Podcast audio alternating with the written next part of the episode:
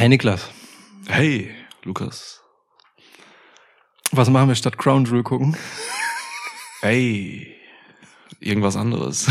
Das stimmt. Was Besseres. Welcome to a new episode of Schwitzkasten. Schwitzkasten, Schwitzkasten, Schwitzkasten, One of the most pro wrestling podcasts in pro wrestling podcast history. Wer uns schon länger folgt, wird wissen, dass wir ähm, WWEs Saudi-Events äh, boykottieren. Das ist ein harsches Wort, aber im Endeffekt, ähm, wir machen halt keine Preview, wir machen keine Review, wir ignorieren natürlich nicht, was dort passieren wird, aber wir wollen dem keine Episode widmen. Stattdessen widmen wir lieber eine Episode etwas ganz anderem. Jo. Und das äh, machen wir heute, damit äh, es ist äh, Freitag, der Tag vor Crown Jewel. Ähm, wenn dann das Event läuft, werdet ihr in eurem Podcast-Feed diese Episode finden oder gefunden haben, wenn ihr das hier hört und habt ein Alternativprogramm, anstatt Crown Jewel zu gucken. Das ist eigentlich auch schon die ganze Idee hinter dem hier. Ja, total. Ne? Also, wir hatten mal so eine Statement-Episode rausgehauen, warum wir das tun und so. Da, ähm, ich weiß nicht, ich, vier Jahre her, ne? So, da, ich, ich weiß noch, ich bin irgendwie inhaltlich auch ein bisschen auf Saudi-Arabien eingegangen und Ja, so. ja. Keine Ahnung, ähm, sucht die raus, hört die euch an, wenn ihr wollt. Ähm, Seitdem nicht Ja. besser geworden. Ja, es ist nicht besser geworden. Wir könnten, wir könnten die Episode eher noch erweitern. ja, ja. Aber das ähm, lassen wir mal. WWE hat halt noch diesen Vertrag da mit den Saudis, so, da kommt Triple H jetzt wahrscheinlich auch nicht so leicht raus, wenn er es denn will. Ähm, deswegen müssen die jetzt noch ein paar Shows machen, machen die, sollen sie machen, ohne uns. Ohne uns. Ja, So. geil.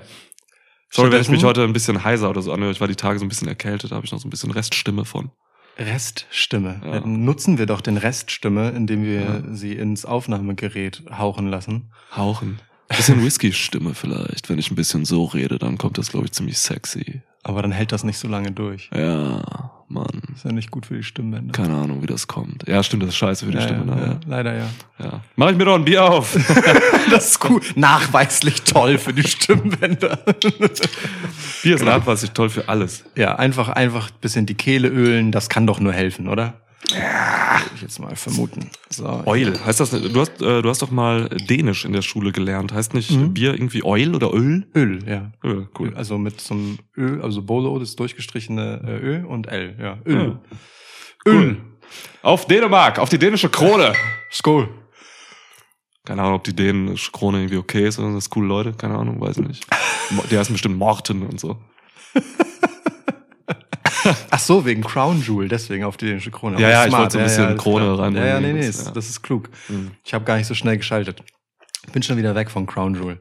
Ja, ist ja auch gut. Hätte, also ähm, eigentlich hätten wir auch gerne ähm, einfach die, die deutsche Entsprechung von Crown Jewel gemacht äh, und hätten das große Kronjuwel-Event gebuckt. Ähm, Ja. Wer es auch, äh, auf Twitter gesehen hat, äh, Niklas hat alles daran gesetzt, äh, die hiesige Barclays Arena dazu zu bringen, ähm, als Ersatzaustragungsort zu fungieren. Ja, also es gibt so gewisse Sicherheitsbedenken, äh, wurden geäußert in den letzten Tagen.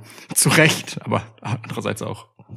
da kommt ihr früh drauf. Also in Saudi-Arabien. In Saudi-Arabien, genau so. Und deswegen ähm, hatten wir äh, Kontakt aufgenommen zur Barclays Arena. Die haben sich bereitwillig gezeigt. Leider hat es offensichtlich terminlich nicht so schnell geklappt. ja. Aber hey, vielleicht nächstes Mal. Ne? Also wir stehen gerne als äh, Berater zur Seite, wenn es dann ums Booking geht. Das machen wir gern. Shoutout Barclays Arena Hamburg. Ja. Ja, nett, dass sie es zurückgeschrieben haben tatsächlich. Die haben irgendwie sowas zurückgeschrieben wie, ja, normal, immer gerne oder so, weißt du? Machen wir gerne oder so. Ja, eigentlich cool für so einen Laden, so eine Antwort. Weißt du, wenn das jetzt die, keine Ahnung, das Grünsparen macht oder so, alles cool so, aber so eine Barclays Arena, Fand ich auch. Ja. Gefiel mir auch gut. Also das nächste Mal, wenn die Wrestling veranstalten, sehen wir uns dort. ja. So, jetzt haben wir auch noch Werbung für die, für das Kreditunternehmen gemacht. Nein, nur den für die Namen Arena. wiederholt Nur für die Arena und den fiktiven Fall, dass sie äh, dieses Event veranstalten würden. Fick. Joseph. Fick. Ja. Gut, ähm, ja, ah, ja. Ey, wir haben uns ein bisschen was überlegt, aber auch irgendwie nicht. Genau. Also, ne? Das, das, das trifft haargenau, was wir tun. ja. Ich habe so eine so rudimentär was vorbereitet irgendwie. Hier steht ganz viel Notizwirrwarr vor mir. Äh, wir sitzen hier oben im Schwitzhaus bei mir heute, wenn ich mich so umsehe. Ähm, Das stimmt, kann ich bezeugen. ja, Leute, äh, wir wollen etwas besser machen Ja. Wir wollen Wrestling besser machen. Wir wollen ähm, Wrestling Promotions besser machen. Wir wollen die, die, die göttliche Schwitz-Promotion ins Leben rufen. Ja, Oder?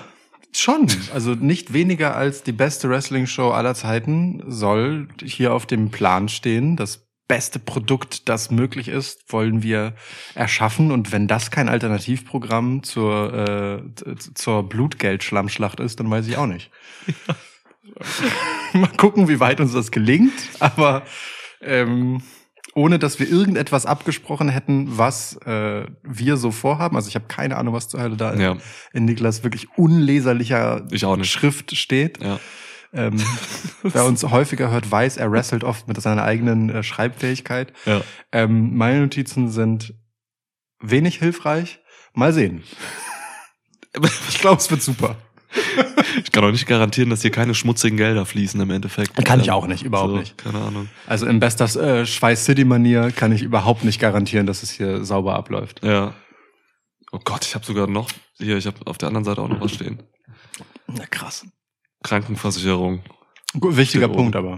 Ja, das sind so Dinge. Also ich habe das schon auch wirklich ähm, von allen Seiten beleuchtet, diese Promotion im Anführungsstrichen. Fantastisch. Ja. Das gefällt mir gut.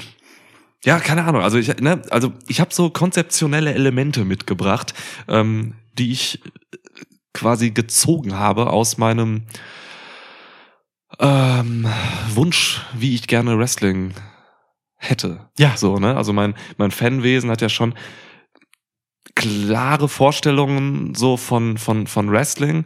Ähm, irgendwie, was ich mag, was ich nicht mag. Wir haben da auch beide in den letzten Schwitzschnacks sehr viel drüber geredet. Das stimmt, so, ja. Ne? Also wir haben Ja, schon, ja. wir sind gerade beim letzten Schwitzschnack-Episode, weiß nicht, 203 oder so, sind wir sehr tief eingetaucht. Das in, knüpft ähm, hier ein bisschen an. ja, total. Bisschen, also tief eingetaucht so in das, was, was uns ähm, in-Ring irgendwie wichtig ist, ähm, wie Wrestling laufen sollte, damit wir Spaß haben Mhm. und so. Also das ist schon, ähm, ja, da waren wir tief drin und genau, wir knüpfen jetzt hier dran an. Ähm, keine Ahnung, wie detailliert das jetzt wird. Also ich, kann, ich habe mir jetzt keine Gedanken darüber gemacht, äh, was ich jetzt mit ähm, Dolph Ziggler genau mache in dieser Welt. So, ne? Dafür gibt's ja. Schweiß City, also es ist nicht Schweiß City hier. Ja, ja, genau. Das ist, äh, ist tatsächlich kein Fantasy-Booking.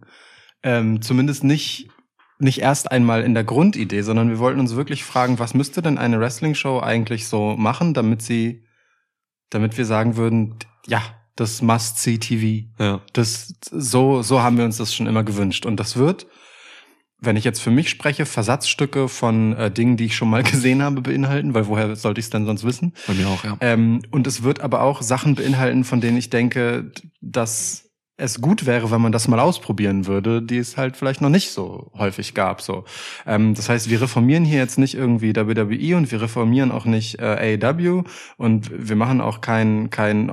Ich, ich will Kenny Omega gegen Seth Rollins sehen. So, das ist nicht der Kern des Ganzen, sondern es geht wirklich um diesen großen Überbau. Wann, was für Dinge machen das eigentlich am Ende irgendwie geil? Und vielleicht kommen wir dann noch dazu, Leute da reinzustecken. Ja. Vielleicht auch nicht. Ich weiß es noch nicht. Mal sehen, wo uns das hintreibt. Ja, das ist interessant, weil man so einfach ähm, Wrestling auch einfach von verschiedenen Perspektiven dann direkt äh, betrachtet, so, ne? Also ich weiß nicht, ich bin, glaube ich, in sehr viele Ebenen ja eingetaucht, so, ne, von irgendwelchen ähm, ästhetischen Dingen, so, was Production-Zeug angeht, Mhm. ähm, habe mir Mhm. Gedanken gemacht, bis hin zu ähm, ganz so, so äh, faktischen Dingen, so, ey Mann, was ist für mich äh, eine gute Länge für eine Wrestling-TV? Weekly Show, so Ja. ähm, wie groß sollte ein Roster sein, Oh, wie viele ja. Titel soll das haben und sowas habe ich mir überlegt und Mhm. und aber auch so ein bisschen wie dann das Wrestling im Endeffekt umgesetzt wird und wie so Story und Wrestling zusammengehen. Ja, könnte ganz interessant werden. Mal schauen, was, ob wir da irgendwie zusammenkommen. Also wir haben ja schon durchaus, äh, glaube ich, überschneidende Vorlieben. So. Aber andere Prioritäten und Fokus, so glaube ich auch stellenweise. Das ist halt das Ding, ne? Also ähm, das, was, wa- worauf ich mich freue, ist, dass ähm, hier keiner von uns jetzt einfach so sein Wunschmodell am Ende vorstellt und durchdrückt. Ja, ein Pitch. genau. Sondern äh, dass wir ja wirklich so Eckpunkte einfach debattieren müssen, weil wir sind hier zu zweit und wir müssen uns am Ende auf ein Ja. gemeinsames Konzept einigen. So. Ja. Und damit wären wir schon beim ersten Punkt. Ich finde, finde halt schon, äh, ist ganz gut, wenn Teams an Dingen arbeiten und äh, es eine gewisse ähm, demokratische Struktur in Entscheidungen gibt und Mehrheitsentscheidungen getroffen werden. Und da wir nun zu zweit hier sind, können wir äh, nicht als Triumvirat agieren, wo es immer eine Mehrheit gibt, sondern wir werden halt einfach äh, Konsens finden müssen. Und das ist okay. Scheiße, ich wollte hier eine, ähm, eine Diktaturmonarchie aufbauen. Ja, ich hatte auch erst überlegt, äh, eine ganz bestimmte Person einfach als Alleinherrscher einzusetzen. Das äh, droppe ich aber später. Okay. Ja, ich, ja, gut, okay, okay. Ja, immer gut, äh, wenn man. Nein, Alleinherrscherei ist, ist, ist, ist Quark im Wrestling so. Ähm, wenn du was erreichen willst, brauchst du ein Team. So, da bin ich auch überzeugt von. Ähm, ja. Weiß nicht, womit fangen wir an? Ich habe keine Ahnung. Es gibt so viele Punkte, wo wir anfangen könnten. Vielleicht Ähm, beim Vibe oder so. Ja, irgendwie beim Rahmen, ja. Was meinst du mit Vibe? Mit Vibe meine ich sowas wie, damit habe ich so angefangen heute, als ich mich so ein bisschen hingesetzt habe. Ähm, ich habe so, ja, im Prinzip von, von, der, von der Wirkung aus gedacht anfangs. So, was soll dieses Produkt mit mir machen als Zuschauer? Ja. Und ähm, kam dann ziemlich schnell zu, ähm, das ist bei mir immer so, ich komme entweder zu TNA oder Lucha Underground, wenn ich ähm, irgendwas so neu bilden will. So ging es mir auch, als wir über Schweiß City geredet haben. Und Meine, so. meine erste Notiz äh, auf meinem Zettel ist zum Beispiel Lucha Underground. Ey Mann, das war in Stell, das war stellenweise perfekt so Ja, irgendwie. ja. Ähm, ich will jetzt aber auch nicht genau einfach Lucha Underground nachbauen, Nee. aber die haben einfach damals viel richtig gemacht so. Ne? Ähm, Sehe ich auch so. ich glaube, wir haben schon viele unserer ZuhörerInnen dazu gebracht, mal äh, Lucha Underground nachzuholen. So, da habe ich öfter mal jetzt Kommentare zu bekommen und so. Ähm, beim Q&A-Podcast war das auch eine große Rolle. Ähm, ja, ich mochte diesen Vibe einfach. Ich mochte diesen Vibe und ich mochte an Lucha Underground ähm, etwas, das ich auch am damaligen TNA mochte. Ich mochte so einen weirden Anspruch von Realismus in der Show Ja. ähm, keine Ahnung, wenn man mal ganz am besten erklärbar vielleicht über so Produktionssachen, Kamera, so eine so eine Fly on the Wall Kamera oder so, so eine erinnerst du dich bei TNA ähm, an so Backstage Segmente, wo Kameramänner oder Frauen halt immer so im Hintergrund versteckt um eine Ecke gelugt haben mit der Kamera und so, Ja. um ein, ein zum Beispiel ein Gespräch zu belauschen Ja, ja. und sowas. Dieser, dieser Mockumentary-Stil halt. Voll, ja. Nenn es Mockumentary, nenn es Documentary. Das ist einfach so ein, Nein. so ein, so ein, so ein reales Element. Ja. Da reden Leute und das ist nicht einfach irgendwie, okay, wir sind hier irgendwie in einem Lockerroom und da ist ein Kameramann und hä, warum ist der da? Und Ja. warum thematisiert den niemand? Der Ja. steht hier einfach bei den Usos im Lockerroom und hört zu. Was soll das? Ja. schmeißt den raus. So, ne? Und ähm, solche Sachen finde ich halt super geil, weil mich das einfach reinzieht, so in mein äh, Erlebnis, so, weil wenn ich Wrestling gucke, dann will ich das ja auch K-Fape genießen, so, ne? In dem Ja. Sinne, Ja. dass die mir da, ob das jetzt im Ring ist oder außerhalb des Rings, glaubhaft vermitteln wollen, dass da was hintersetzt, so was die erzählen. Das ist halt geil. Und das hatte ich bei Lucha Underground, das hatte ich bei TNA. Ähm, ja, sowas Mhm. mag ich. Ähm, das Ding ist, du hast ja, also bei WWE, da, da wird ja einfach drauf geschissen. So, es gibt einfach diese, also ne, ähm, WWE spielt immer so ein bisschen mit der vierten Wand. So für, also natürlich ist es klar, dass die ganze Zeit jemand da ist, aber mal thematisieren sie es und mal wollen sie schon so den Eindruck erwecken, als würdest du irgendwie was sehen, was du eigentlich nicht sehen könntest. Ja. weiß ich nicht, Roman Reigns da halt sitzt und irgendwas ähm, mit ähm, den Usos und Paul Heyman bespricht. So, dann, dann solltest du eigentlich nicht dort sein.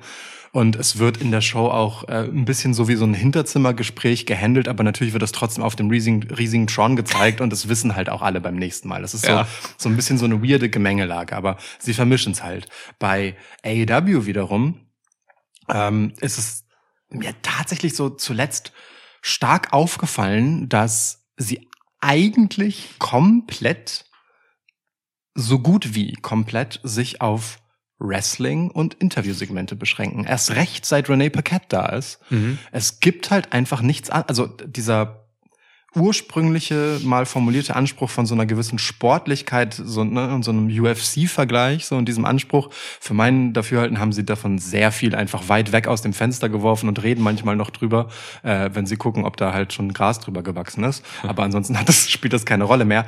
Dennoch ähm, ist in der Show halt das geblieben, dass halt dieses ähm, dass alles davon präsentiert ist. Es ist immer, jemand stellt sich hin und wird präsentiert oder präsentiert sich. Und das ist auf eine Art aber auch wieder ein gewisser Realismus, ähm, wenn man dem Glauben schenkt, dass AW halt ein, eine Ansammlung von halt kleinen Ich-AGs ist und jeder halt tatsächlich dazu angehalten ist, sich selbst äh, zu pitchen und ständig halt in den Vordergrund zu rücken und zu entwickeln. Ähm, aber für mich als Zuschauer hat es halt so eine dauerhafte Künstlichkeit dadurch. Ja, weißt du, ja, was ich meine? genau, ja. So, weil ich nie das Gefühl habe, äh, hinter die Charaktere zu blicken, beziehungsweise ähm, im besten Falle halt einfach nur mitbekomme, wenn die Charaktere halt eine persönliche Rede halten, was sie ja mitunter super können. Also, ne? Mhm. Adam Page hat zuletzt eine großartige gehalten, MJF, William Regal, so, das gibt's, aber immer nur dann, wenn sie es halt aktiv für alle sichtbar nach vorne treten lassen. So dieses, was du gerade hattest, Mhm. man, man beobachtet man mal was, man bekommt halt mal äh, Einblicke, die man nicht haben sollte. Man, man guckt hinter eine Fassade. Das fehlt mir tatsächlich schon, weil es sich halt die ganze Zeit Ja. alles nur um, Fikt- um diese Wrestling-Figuren dreht und ganz wenig um die Menschen. Ja, guck mal, und das ist doch genau ein schöner Ansatz. Ähm, ich möchte, ich möchte in meiner, meiner Promotion, in meiner Promotion, möchte ich viel über, ähm, über, über diese Menschen erfahren. So, ne? Ich, ist ja schon, äh, geflügelter Satz hier bei mir. Ich, ich, ich, ich möchte halt einfach Charaktere, viel Charaktere und wenig Gimmick, so. Was für mich auch ein äh, Realismusfaktor einfach ist, so, wenn ich Charaktere habe, mit denen ich äh, bonde, wie auch immer, ne, ob im Guten, ob im Schlechten, so, ähm, was Sympathien und Antipathien angeht, dann bin ich im Produkt drin, so, ne, das Ja. zieht mich rein, ne, Ja. ähm, irgendwelche abgefahrenen Gimmicks oder so zieh mich meist raus, wenn es nicht wirklich besonders ist und ähm, ja, und das führt mich aber auch dahin, ich möchte viel über diese Charaktere erfahren, indem ich viel über die, also viel erlebe, was diese Charaktere denn so motiviert, Mhm. ähm, in was für Gefügen sie stehen, was für ähm, Motivation sie haben, wirklich äh, irgendwie das zu tun, was sie halt eben tun vor der Kamera. So, ne? Wrestling ist für mich, das habe ich im letzten Podcast ausgeführt, Wrestling ist für mich eher was Zweitrangiges in einer Wrestling-Show. so, so absurd es klingt. Okay. So, ne? Wrestling ist, ähm, ja, das äh, ist quasi das, wie dann irgendwie Geschichten ähm, im Endeffekt ausgeführt werden oder so. Das ist ein Vehikel. Das ist ein Vehikel, genau, ist der Kanal, so darüber läuft es im Endeffekt. Ähm, aber genau das, was mich reinzieht und was mich nachhaltig mit Emotionen füttern soll und so, das sind halt eben die Leute. Und da habe ich, ähm, und da kommt jetzt ins Spiel, was ich an Lucha Underground halt so schön fand und so gern mochte, was auch TNA dann wiederum abging. Ähm, das ist so eine, und äh, AEW und WWE erst recht, ähm, das ist eine innere Logik.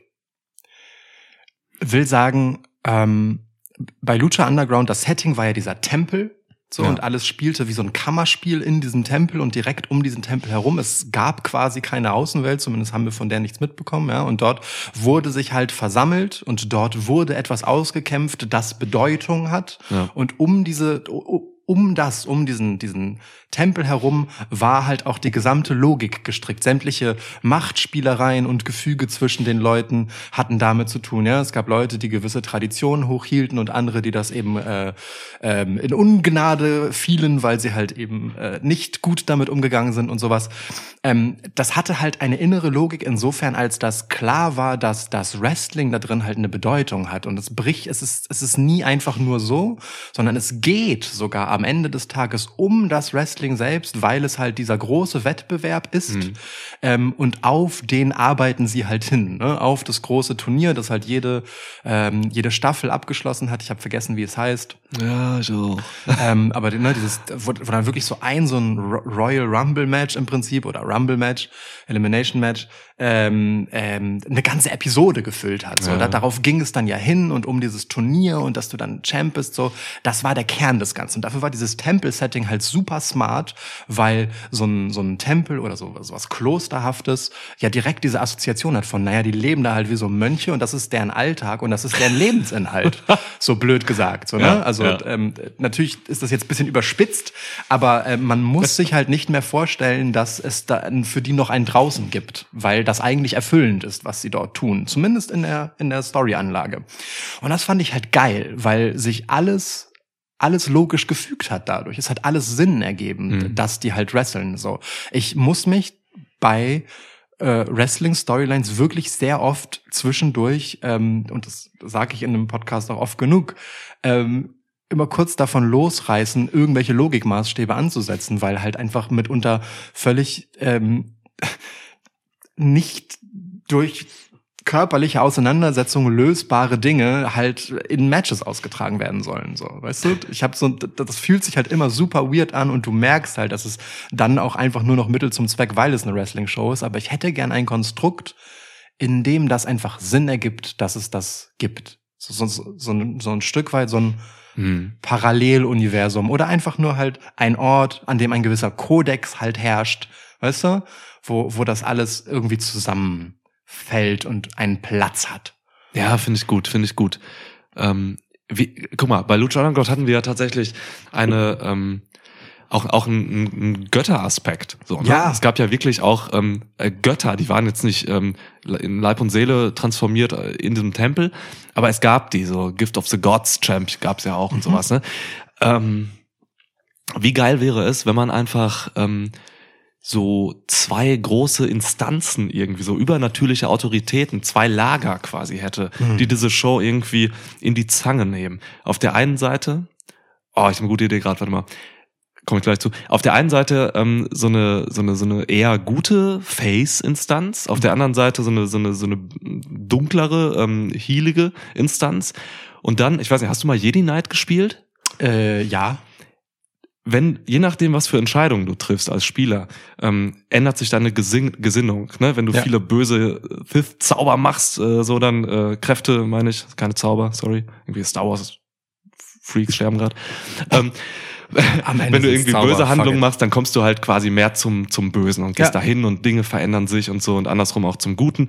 So. Und wenn man die Charaktere quasi in dieser TV-Show so ein bisschen ähm, an dieser Gesinnung misst, so dass man, ey, du kannst das sogar theoretisch, kannst du es sogar darstellen, so nach dem Motto, am Ende einer Show, der und der Charakter ist so ein bisschen mehr in diese Szene äh, abgedriftet oder so, dann kannst du vielleicht sogar irgendwie statistisch darstellen, Ja. der ist jetzt böse geworden, so nach dem Motto. Das ist so richtig rollenspielmäßig mit so einem, ne? Ja, Gut, ja, gen- Dings. genau so. Ja, ja. Es gab, ähm, äh, ganz krass war das auch bei, bei äh, Fable, auch äh, eine ganz berühmte Reihe, wo Ja. das so war. Da hat sich ja sogar die Umgebung verändert, je nachdem, wie Ja. du in ihr agiert hast. So, das Spiel wurde halt dunkler oder eben freundlicher. Würde man jetzt vielleicht auf die Klamotten transferieren können, so, halt, ne, von den genau, ja, klar. Also ich meine, gut, Ja. haben wir ja schon häufig genug äh, festgestellt, dass Heels oft einfach wie Heels aussehen.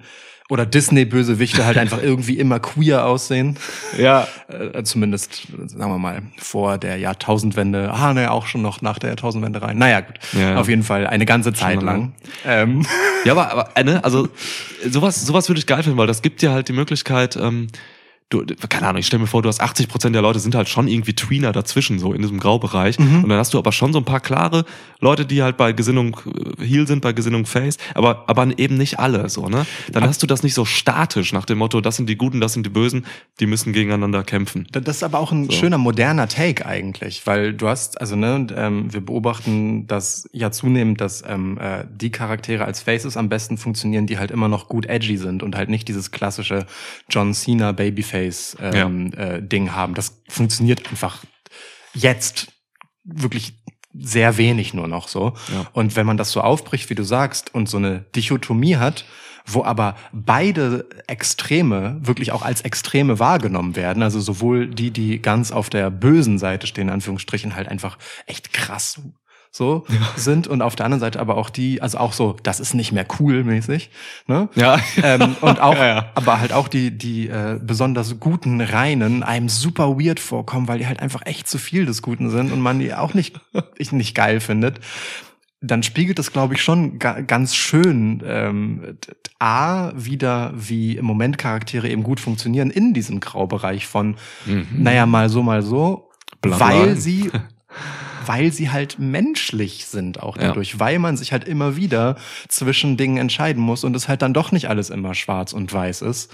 Ähm, und vor allem ähm, auch die Guten in ihrer Guttuerei Hm. Makel haben sollten, die eigentlich gar nicht so gut sind, weil dadurch werden halt Charaktere natürlich spannend, ne? dass diejenigen, die eigentlich die die Reinen sein sollten, irgendwo doch ähm, ja äh, dem zuwiderhandeln und auf der anderen Seite plötzlich äh, diejenigen, von denen man dachte, sie wären wären äh, pauschal böse und schlecht, äh, doch nachvollziehbare Motive haben so. Das ist halt das Leben, ne? Das ist halt das echte Leben so. Kein, Exakt. keiner ist rein gut oder rein böse so, ne? Was soll Ja. denn der Scheiß? Brauchst ja, ja, die meisten bewegen sich dazwischen so und das genau und du Mann, das sind halt Anknüpfungspunkte, womit du dich als Fan irgendwie verbindest so, ne? Da sind Leute, vielleicht ist er ein guter Typ und der trifft dann mal, der ist dann eher so auf der auf der guten Gesinnungsseite, ähm, aber dann trifft er halt einfach mal in irgendeiner Situation eine Entscheidung, die halt eben nicht wirklich gut ist so ähm, keine Ahnung, so, dann ist das ein Makel so, ne, direkt in seiner, in der Wahrnehmung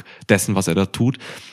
Und dann kommst du da rein. Also es, das ist, das ist menschlich nachvollziehbar. Und solche Stables wie Bloodline zeigen das ja gerade einfach, Voll. einfach unfassbar schön, dass, dass genau das die Leute fesselt, so, ne. Da sind so ein, weiß nicht, also Bloodline, das sind für mich keine, keine bösen Typen, das sind keine guten Typen. Das sind einfach krasse Typen, so, Ja, ne? ja. Und ähm, es ist wahnsinnig interessant zu, zu beobachten, wo diese Leute hindriften. Der eine mehr So. dahin, der andere mehr dahin. Ja, voll. Zusammen So. dann wieder so, dann kippt das Gleichgewicht, das eigentlich zwischen Ja. ihnen ist, wieder in diese Richtung und so. Ich finde das gerade auf eine Person bezogen in MJF total interessant zu, zu beobachten. Hm. Seit der zurück ist, ähm, Leute jubeln. Ja? Ähm, de dennoch macht er relativ klare Heal-Dinge. Ähm, dann, also dann bietet er sich zwischendurch sehr eindeutig ans Publikum an, so dann dann äh, bricht er natürlich damit so und geht wieder Full Heal. Dann kommt er da aber auch wieder raus und ist jetzt irgendwie so eine so eine Mischung ähm, und das sorgt für eine gewisse Spannung in diesem Charakter, weil auf der einen Seite ist er halt irgendwie liebenswert und super nachvollziehbar geworden, vor allem jetzt zuletzt durch seine Auseinandersetzung mit William Regal und auch zu, zuvor schon die Fehde mit CM Punk. Das hat ihn ja als Charakter, auch als Heel, mega nachvollziehbar gemacht Ja. ähm, und mit Motiven gefüllt, ähm, wo, wo man sich halt, wo sich jeder für sich selbst fragen kann, nehme ich ihm seine Taten jetzt übel oder nicht? So, Ja. Ne? Ja. Ähm, und ähm, ich bin inzwischen an einem Punkt, wo er für mich halt einfach die ganze Zeit so eine innere Spannung hat, weil ich bei, ähm, äh, weil ich ihn halt für so gerissen halte, dass alles, was ich an ihm sympathisch finde, gerade zu 100 Prozent eine Masche sein könnte, um seinen Willen durchzusetzen, Mhm. aber ich ihm genauso glauben würde, wenn er eigentlich halt dieses Böse sozusagen, das, ne, wie er halt heelisch agiert, eben nur als Mittel zum Zweck einsetzt und eigentlich ein total okayer Typ ist. So. Er, er, lebt halt in diesem Spannungsfeld und vielleicht auch selbst in dieser inneren Zerrissenheit. Und auch das ist einfach so geil, das Leben, ähm, dass auf der einen Seite ich ihn mega relatable finde und gleichzeitig aber komplett unberechenbar. Mhm. So, und das sorgt einfach für so viel Spannung, ja, weil meine Beziehung zu ihm dadurch ein einziges Auf und Ab ist und meine Einschätzung von ihm auch. Und das, das sorgt halt einfach für total viel ähm, Potenzial äh, in diesem Charakter, weil er mir mal entgleitet, mal ist er mir wieder näher. so, das ist einfach wie, wie, wie, so eine, wie so eine tatsächliche Beziehung dadurch. Ja. So. Ja, schön an, an, an dem Beispiel zu sehen, voll.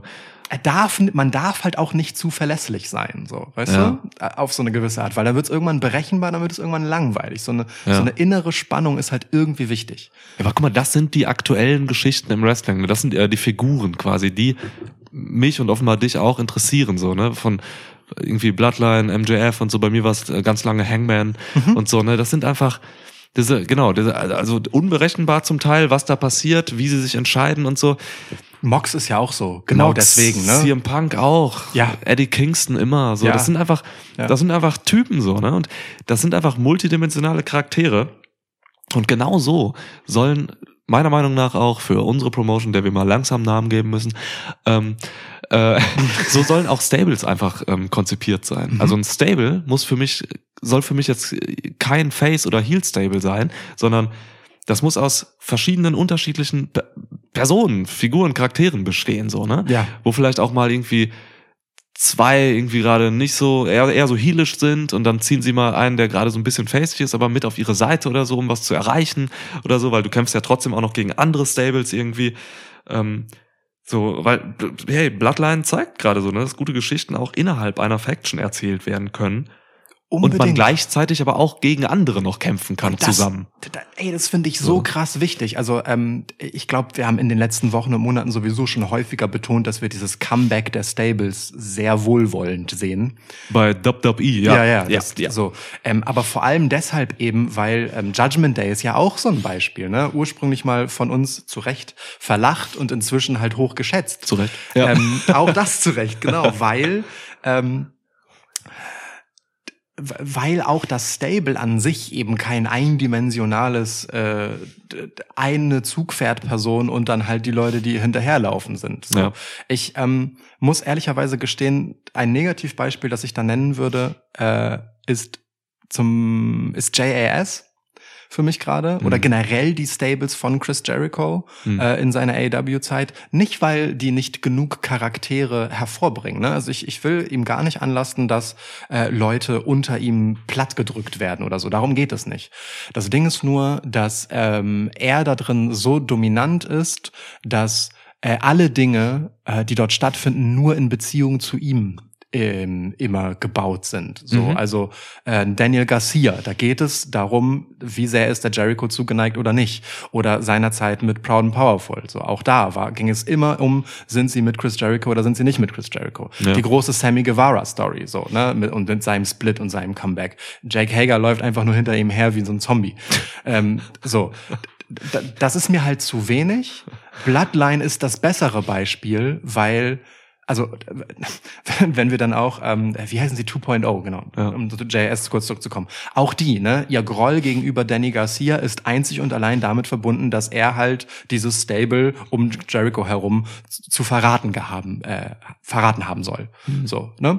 Ähm, das ist mir zu wenig. Ich finde viel interessanter, wie es halt Bloodline zum Beispiel macht vielleicht auch aus der Not geboren, dass Roman Reigns halt einfach ein reduziertes Pensum geht. Dennoch, dort haben alle Charaktere auch Beziehungen zueinander, die mitunter widersprüchlich zueinander sind. So, während Jay Uso ähm, für Sammy halt einerseits eine Herausforderung ist, ähm, aber andererseits eben auch so ein Stück weit ein, jemand, an dem er sich reibt und ein Antagonist, ist er halt einfach der Bruder von Jimmy Uso und die sind halt super close, obwohl sie komplett unterschiedlich handeln. So, Ja. ähm, ne? Und es gibt halt einfach interne Spannung. Die Rolle von Paul Heyman, wem ist er wohlwollend gegenüber und wem nicht? Was macht sein Gesicht? So, wie entscheidet sich Roman Reigns zwischen Blut äh, und halt in Anführungsstrichen Bart. ja. Zwischen Blut und Bart. Blut, Blut und blutfarbenem Bart. Ja. Ähm, äh, Hauptsache rot. So, also, ne, da ist total viel Inneres drin und dasselbe gilt halt ein Stück weit auch für Judgment Day. So, die sind nicht, die haben, die gehen nicht alle einfach in einer Person hinterher, sondern Mhm. die haben alle für sich ihre eigenen Motivationen und es gibt einen guten Grund und gute Gründe, warum sie zusammenhalten und wie sie zusammen funktionieren und aber auch Punkte, wo das dann halt mal in Frage steht. Ja, guck mal, So. da hast du Finn Balor mal einfach mal mit AJ Styles in so einer kleinen Nebenstory, weil das einfach Historie ist zum Ja. Beispiel. Dann hast du äh, Rhea Ripley, die ja die Hauptperson war in der in der Sache äh, Dominic dahin zu ziehen und so. Ne? Also jeder macht da schon sein Ding so. Ähm, ja, ja, ja, voll, voll. Also das wird gut umgesetzt. Eigentlich genau. Also, die WWE Stables bieten das eigentlich zum größten Teil gerade, ne? Was wir uns wünschen, nämlich Viel. so ja. eine Multidimensionalität und Varianz der Charaktere. So. Also Bloodline sicherlich mehr so, ähm, weil man bei äh, Judgment Day schon unterstellen kann, dass sie sehr, sehr, sehr klar heel positioniert sind. Aber das ist Ja. auch okay. Auch dort gibt es halt einfach unterschiedliche Spielarten und das spielen sie halt gut aus, dass das interessant ist, weil Ja. dadurch sind sie äh, Dadurch ist es halt auch nicht langweilig und egal, wenn sie auftreten, weil halt immer vieles Verschiedenes passieren kann. ne? Mhm. Ähm, das ist positiv. Gleichzeitig bedeutet es aber auch, die brauchen viel Zeit, weil jeder von diesen Charakteren muss erzählt werden können. So Ja. natürlich gibt es Phasen, in denen spielt halt mal die eine Person mehr eine Rolle, mal die andere. Ähm, aber dennoch, das braucht halt einfach Zeit, viel Zeit, ähm, die auf wenige Personen fällt. Und das führt uns dann dazu, dass ich sagen würde, für eine gute Wrestling-Show brauchst du entweder ein überschaubares Ro Roster, also wirklich nicht zu viele Personen, Mhm. oder du musst mit allen Beteiligten damit leben können und irgendwie ein Programm dafür haben, wie du damit umgehst, wenn ähm, wenn es einfach eine gewisse Wellenbewegung darin gibt, wer wann wie oft da ist. Ja. So, ja, also das bei WWE, ey, so viele Namen tauchen gerade einfach nicht auf, über die ich mich mega freuen werde, wenn sie wieder auftauchen, weil gerade, Unterstellung, keine Zeit für ihre Geschichten ist. Aber ich finde es besser, wenn die Personen dann erst einmal weg sind und wiederkommen, wenn es Zeit für sie gibt, als wenn sie irgendwo so halt nebenbei herlaufen. Ja, total, Mann. Bevor du dann irgend so eine Kack, äh, irgendein kaltes Match oder so ansetzt oder so ein Cold Match, dann siehst du mal wieder Kevin Owens, oh, oh, cool, toll. So, ne, dann bring ihn lieber zurück, wenn du eine Idee hast und Zeit für ihn, ja. Ja, sehe ich auch so. Nachhaltig Zeit vor allem auch, ne? So. Ja, ey, gerne auch sowas wie ähm, Zeiten aufteilen, so, ne, wie das bei NXT damals war, so dass du eine Ja. Woche hast du das Personal, dann hast du mal nur noch die Hälfte und dafür wieder andere Leute in der nächsten Woche und so.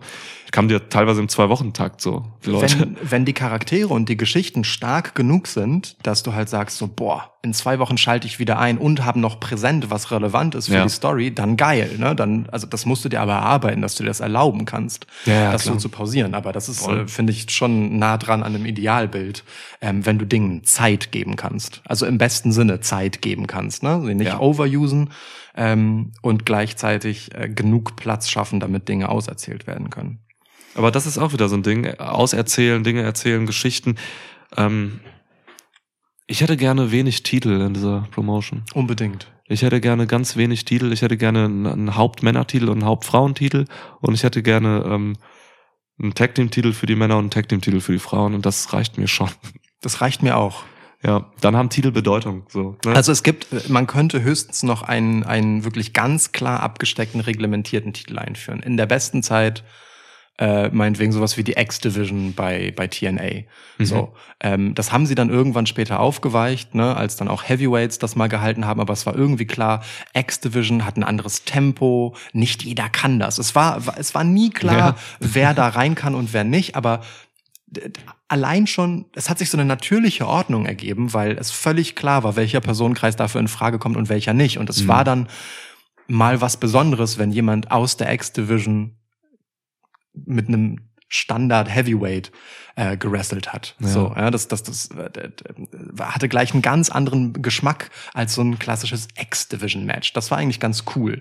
Den kannst du natürlich an, an, an, äh, an Gewichtsklassen koppeln oder halt irgendwie an, an irgendwas anderes. Äh, lass es meinetwegen, weiß ich nicht, Alter sein. So. Alter finde ich gut. Fände ich ja. tatsächlich ganz Mhm. geil, wenn es halt einfach so ein Junior-Title gibt. So. Ja.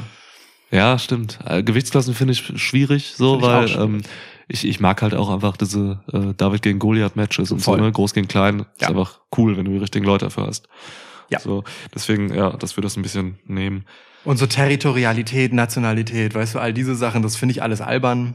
Ähm, Ja, ist halt nicht mehr zeitgemäß in dem Sinne, ne? Ja. So, außer du hast halt echt eine gute Story dahinter. So. Also für mich, weiß nicht, so Legado del Fantasma zum Beispiel funktioniert für mich voll. So. mhm. Lustigerweise ist da auch nur die Hälfte Mexikaner, mexikanisch. Äh, aber, ne, also reicht ja. Ja, ja, ja, im Prinzip schon. Wusstest du eigentlich, dass Legado del Phantasma ähm, ein Logo haben, das komplett einfach anknüpft an das, äh, ah, wie hießen die, äh, Latino World Order damals? Das NWO-artige Stable mit Latinos? Nee, also weil ich das Logo nicht kenne. Aber Ach so, ja, das war so eine mexikanische Flagge und da stehen also Buchstaben drin wie bei NWO. So. Ah, okay. Und ähm, das hat Legado del Phantasma aus, fiel mir heute auf. So. Ich kenne kenn dieses relativ ornamentige. Ja, nee, das nicht, das Okay. nicht. Die haben das, die benutzen das, glaube ich, auch gar nicht so richtig on air. Ich glaube, es gibt's auf dem T-Shirt, Ah, gibt's okay. das und so. Ja, okay. Ja. Aber geil. Legado. Ich hol mal grad was vom Balkon. So, gönn dir, gönn dir Balkon. kleine Pause. Dann können wir auch das, was wir jetzt schon mal besprochen haben für diesen Laden hier, ein bisschen wirken lassen. Alles klar. So, ich bin wieder da. Schön, dass du wieder da bist. Ich bin einen Meter nach links gegangen und habe eine Tür ist, geöffnet. Hier ist der Öffner. Danke. Gerne. Ich meine, Ähm, danke. du sagtest vorhin, also wir haben jetzt schon so total viel über Setting gesprochen, ne? Und wir haben uns aber auch noch auf keins festgelegt. Und ich bin, das Witzige ist, ich fühle mich gerade auch noch nicht bereit dazu, mich dazu festzulegen, weil, weil es noch so ein paar Randfragen gibt, die ich schon gerne noch klären würde. Ähm, du, du sagtest etwas über die ideale Zeit für so eine TV-Show. Ja. Wie viel länger als eine Stunde hältst du aus? Halbe. Ich habe zwei Wochen Shows, montags, freitags und äh, die gehen anderthalb Stunden jeweils. Okay, sehe ich noch. Ich, also ich bin mir nicht sicher, ob ich zwei Wochen Shows haben muss. Ja. Aber es gibt eine Prämisse, unter der ich das hinnehme und ich finde, ja, okay, anderthalb kann ich mitleben. Also zwischen einer und anderthalb Stunden ist, das würde ich auch als Ideallänge sehen. Ja. Ich habe noch was. Ähm, wie, wie stehst du zu so äh, seriellen Matches? Und damit meine ich halt so, es gibt eine Fehde und in dieser Fehde werden unzählige Matches ausgetragen und irgendwann gibt es halt so äh, ne, die, die Großveranstaltungs-Final-Matches Mhm. und dann wird das vielleicht noch weiter fortgesetzt. Also so wie die klassische Fädenstruktur vor allem bei WWE ja ist.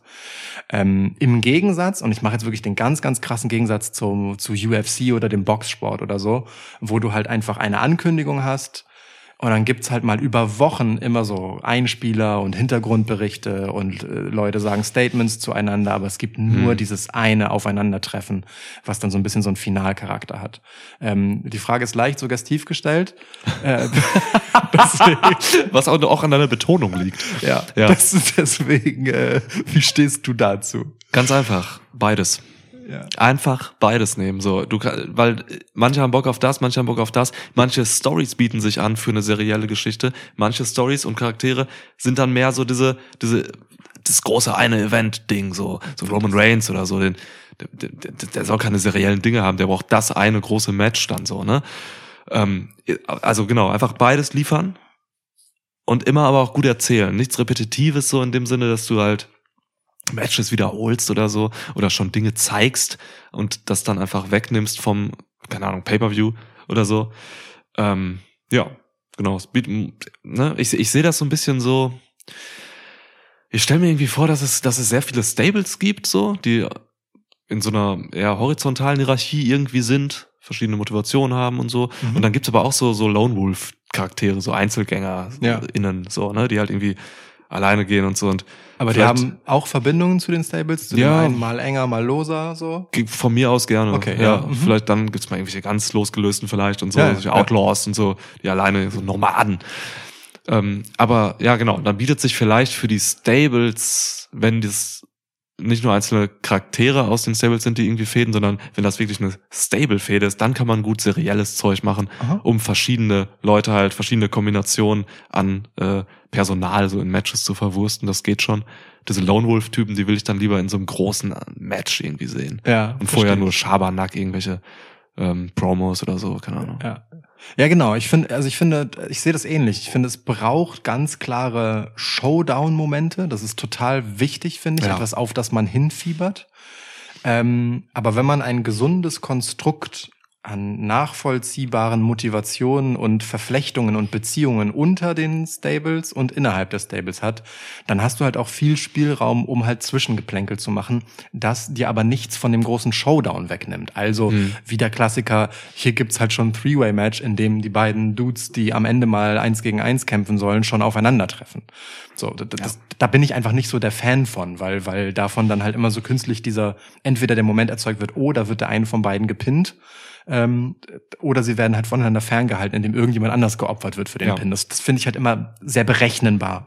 Ähm, und das schafft man halt, in, wenn man so einen gesunden Haushalt hat. Auch hier muss ich ehrlich gesagt AEW äh, in seiner aktuellen Form ein bisschen als Negativbeispiel reinschmeißen, ähm, mit einem Team, das ich eigentlich sehr liebe und das äh, im positiven Sinne eigentlich ein total geiles Geflecht hat von Beziehungen, nämlich FTA. Mhm.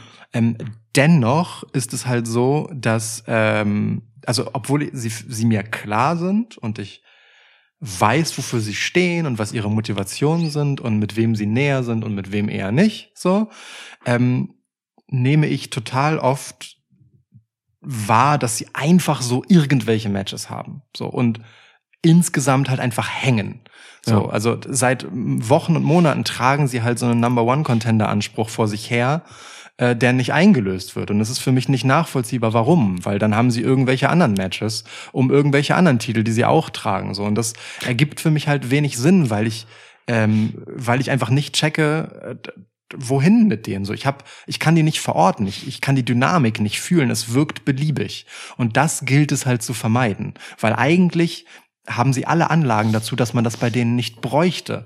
Man müsste sich halt nur konsequenterweise dafür entscheiden, mal einen bestimmten Arc davon zu nehmen und den über eine Weile auszuerzählen und mit etwas zu füllen. Aber dieses krasse so ähm, äh, Flipper-Automat-mäßige Hin- und Her-Bouncen zwischen geilen Gegnern und geilen Matches, das, das hält mich einfach nicht bei der Stange. Das ist mir mit Ertönen der Ringglocke Mhm. nach dem Pinfall schon wieder egal, dass das passiert ist. Und das würde ich gern vermeiden. Ey, unbedingt, unbedingt. Das ist auch sowas. Das hatten wir, glaube ich, wirklich in den letzten, in den letzten beiden Schwitschnacks oder so noch thematisiert, diese Sachen so.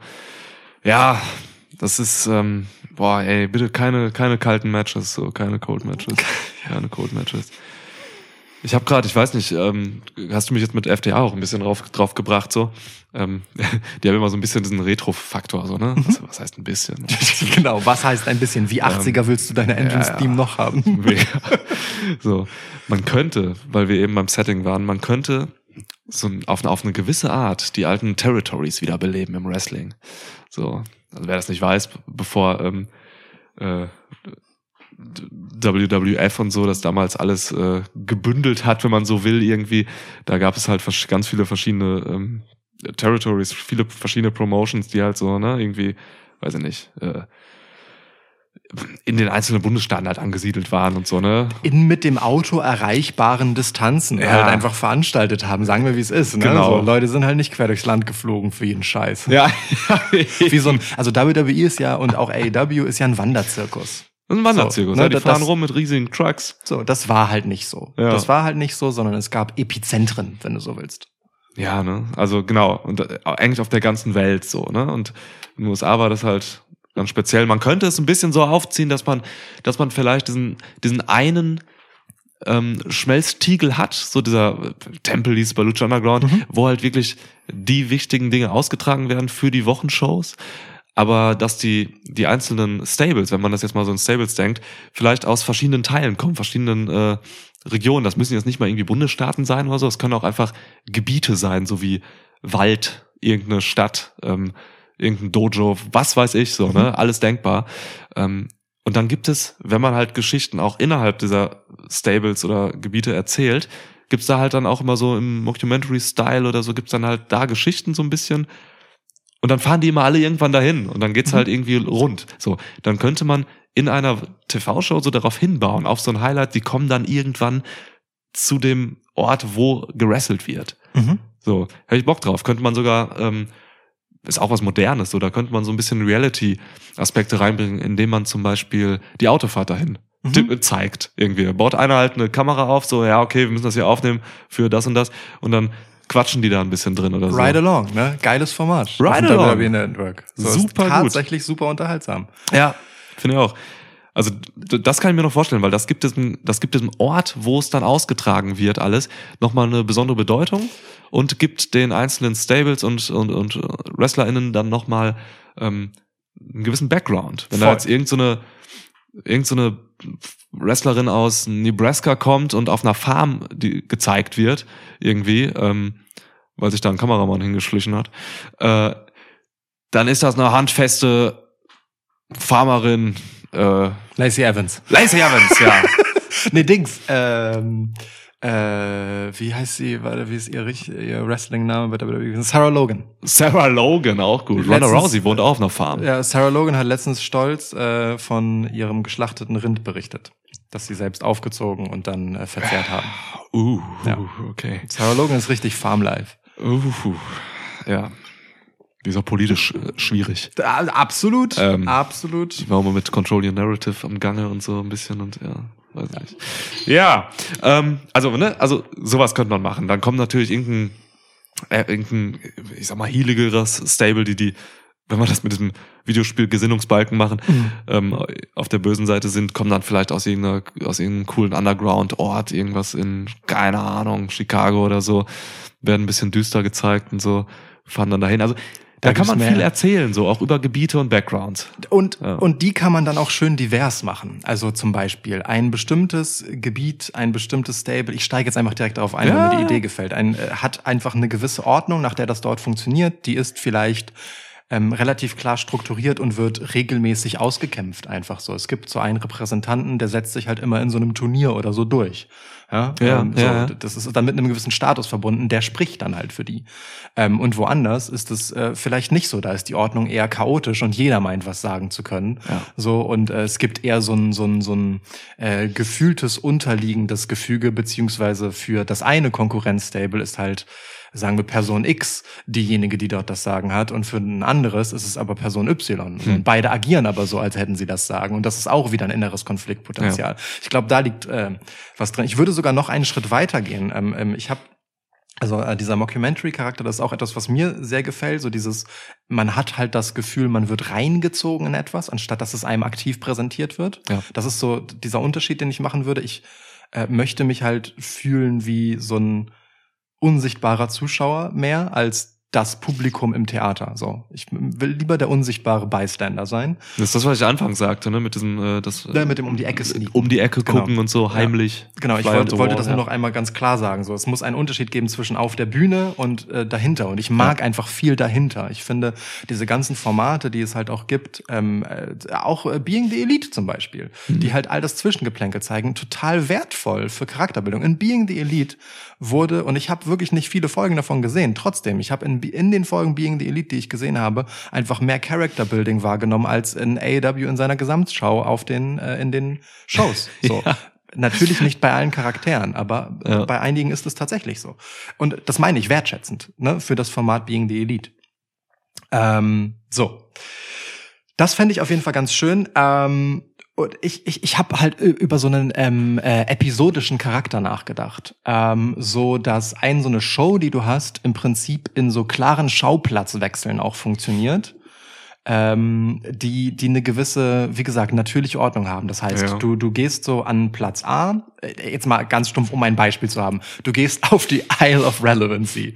So, und dir ist völlig klar, da wohnen halt die Usos, da, da wohnt Paul Heyman, allerdings ist der Pendler, der kommt immer aus New York darüber. So, also eigentlich könnte der auch woanders rein verstrickt sein. Seine Loyalität gilt aber schon ganz klar denen. So, ja. Ja. Ähm, und dann gibt's halt andere Leute, die zwar nicht zu dem Stable gehören, aber auch dort lokal angeordnet sind, die in diesem Gefüge aber irgendwie trotzdem eine Rolle spielen würden. So, das, das fände ich halt wichtig, dass es auch an diesen Orten nicht nur eine homogene Gruppierung gibt, sondern auch wieder Untergruppierungen. Und ich fände es halt ganz charmant, wenn man wirklich das so an Orte knüpft, so wie du gesagt hast, und das auch in der Show so abgrenzt, wie, wie so kleine Episödchen. Blöd gesagt, ähm, man, man nehme halt äh, einen Episodenfilm, äh, der halt einfach wirklich von Schauplatz zu Schauplatz springt und alles hat halt so eine, so eine gewisse äh, Reihenfolge in wie es abläuft und bezieht sich auch aufeinander, aber ist halt eben klar in seiner Handlung abgegrenzt. Ja, und man nimmt nur über das, was in diesen Episoden erzählt wird,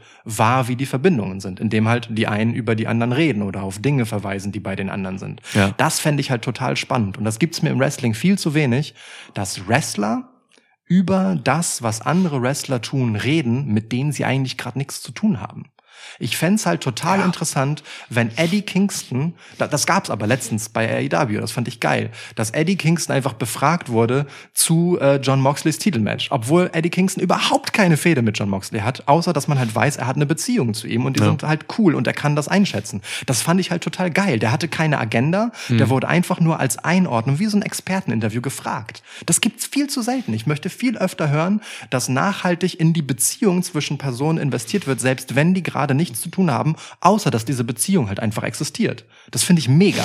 Ja, stimmt. Das sagt ja auch nicht nur was über die Beziehung aus, sondern auch über äh, den Einzelnen, der halt irgendwie eine Meinung hat oder so, ne? Also Das gibt beiden Ja, Gewicht, ne? John Moxley ist Ja, für alle ein Thema. Klar, der hat einen Titel, egal, aber trotzdem, der ist auch ein Thema für Leute, die gerade keine Fehde mit ihm haben und auch übermorgen keine haben werden. Einfach so, man redet über den. Na klar. Digga, das ist unser Champ.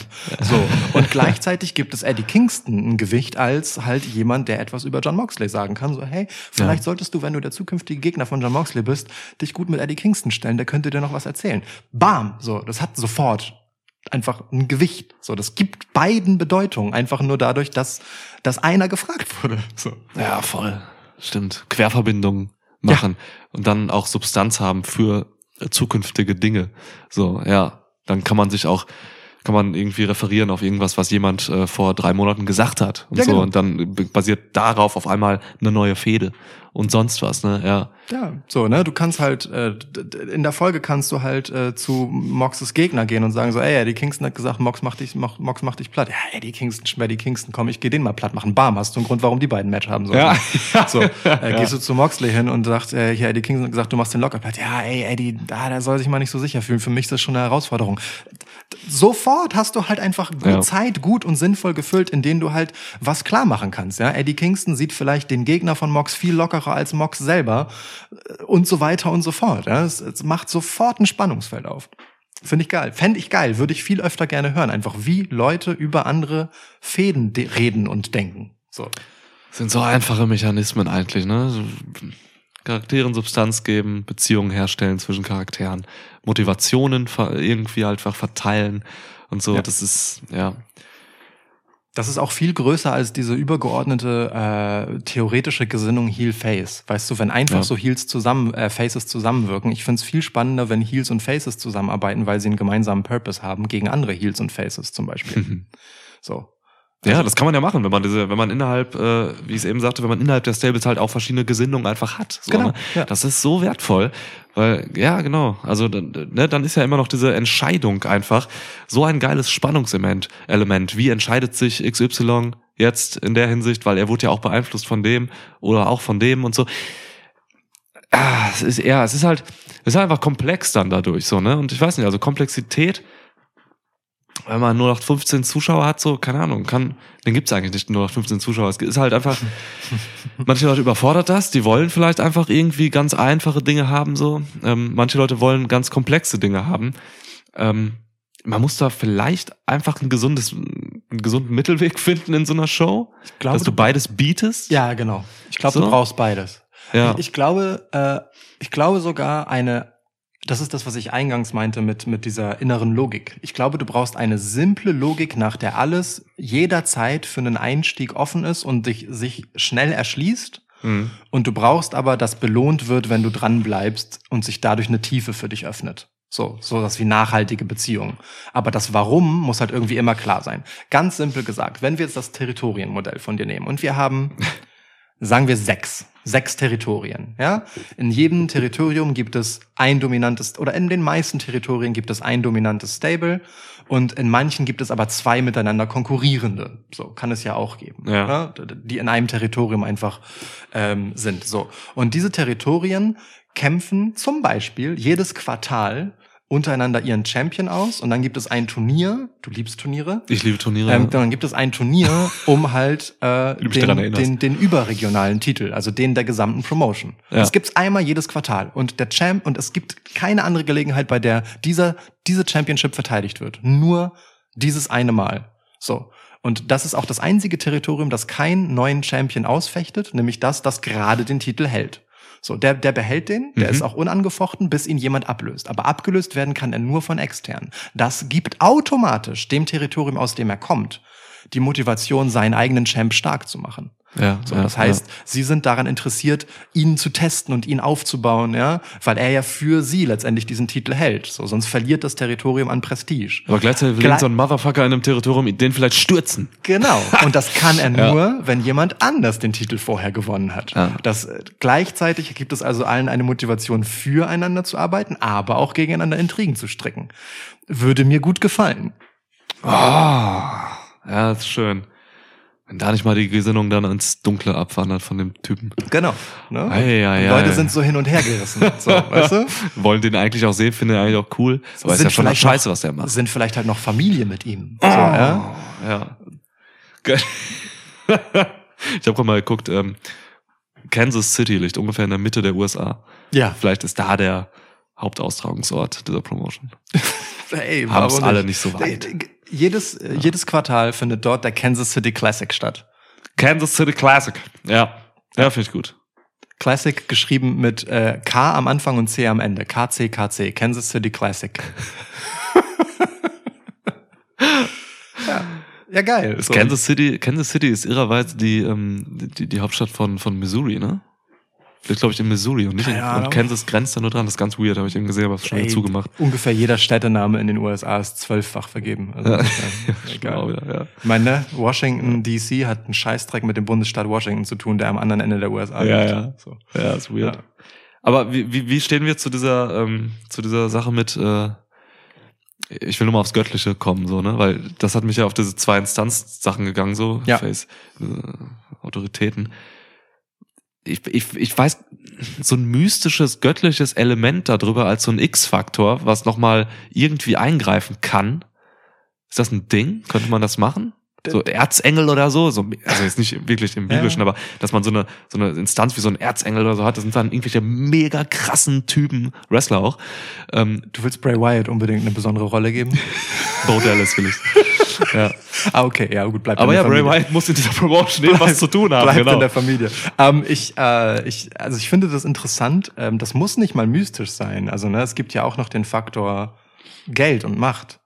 Ähm, um wieder auf Lucha Underground zu, zurückzukommen, a- auch das war da ja super geil und smart drin präsentiert. Das ganz normale, niedere Weltliche äh, in Person von Dario Cueto. Ja. So, er war halt einfach der reiche Schnösel, der sich da halt einfach äh, den Laden hält aus reinem Einfluss. So Ja. einfach als Machtspielchen und hält halt die einen unten und äh, will den anderen verhelfen. So gegen, gegen die eigentliche Logik des Tempels. Trotzdem sitzt er am längeren Hebel. Ungefähr das, was Vince McMahon für WWE ist. Ich weiß gar nicht, ob Nur Dario so reich war. Dario war einfach so ein windiger Geschäftsmann, auch viele. Genau, im Zweifel, aber er hatte Ja. Einfluss. So. Um ja, die ja, Macht geht voll. es ja so. Der Ne? Chef Und- des Ladens, ja. Genau, und um äh, einfach ein niederes Motiv letztendlich. Ähm, das reicht ja im Zweifel auch. Dafür brauchst du gar nicht äh, das, das Göttliche. Es reicht ja, wenn du sozusagen eine externe Motivation hast über das Ganze. Und das kann ja Geld total einfach sein. Aber eine Authority-Figure dann so? Also, dass du dann schon, Ich, ich, ich liebe, ich liebe Heel Authority Figures. ja, ja, ja. Liebe ich. Hat sich bewährt im, im Ist so, Wrestling. ja, ist ja, so. Es, es geht immer besser, wenn alle gegen das Establishment sind. Ja. So. Also wenn auch Faces gegen das Establishment sein können, weil die meisten Leute, die das Produkt gucken, sind halt Angestellte von irgendwelchen Chefs und alle wollen im Zweifelsfall, also und das ist viel nachvollziehbarer, wenn man einen Scheißchef hat, als wenn man halt einen super coolen Chef hat und alles ist nice. So. ja. Ja, ja. Also es ist halt einfach viel spannender sozusagen. Daran kann man sich besser abreagieren, blöd gesagt. ja, ist ja so, klar. So Das alte ganz- Mechanismen, ja. Genau, ganz, ganz simples Muster, ja. Ich, also ich fände so, ein- so eine Heal, äh, so, ein- so ein Heal Authority Figure fände ich schon geil, ja. Okay. Nee, ich ich würde es vielleicht sogar mystisch machen, dass man da echt einfach so ganz weirde Sachen noch reinbauen könnte. Aber vielleicht auch erst dann ab Staffel 3 oder so. so muss man. Naja, aber ey, man kann ja auch beides haben. Du kannst ja auch sagen, ähm, es gibt beide Kräfte. Es gibt weltliche und außerweltliche Kräfte, blöd Mhm. gesagt. Und es gibt dann auch vielleicht so ein, so ein religiöses Stable, das dann halt äh, eher dem außerweltlichen Kult anhängt so. Ja. Und irgendwann offenbart sich da tatsächlich irgendeine Kraft und sie hatten recht, fuck. Und die anderen müssen halt irgendwie drauf reagieren. So. Ne? Also finde ich auch einen spannenden, spannenden Umgang mit Spiritualität, weil auch das ja nur die Realität abbildet. Für die eine ist ein Thema, für die anderen nicht. Oh, So. ja, stimmt. Gute Metaebene dann. Man kann auch eine kosmische Bedrohung daraus stricken. Ne? Du könntest tatsächlich nochmal irgendwie, ich, ich denke da so ein bisschen in Staffeln.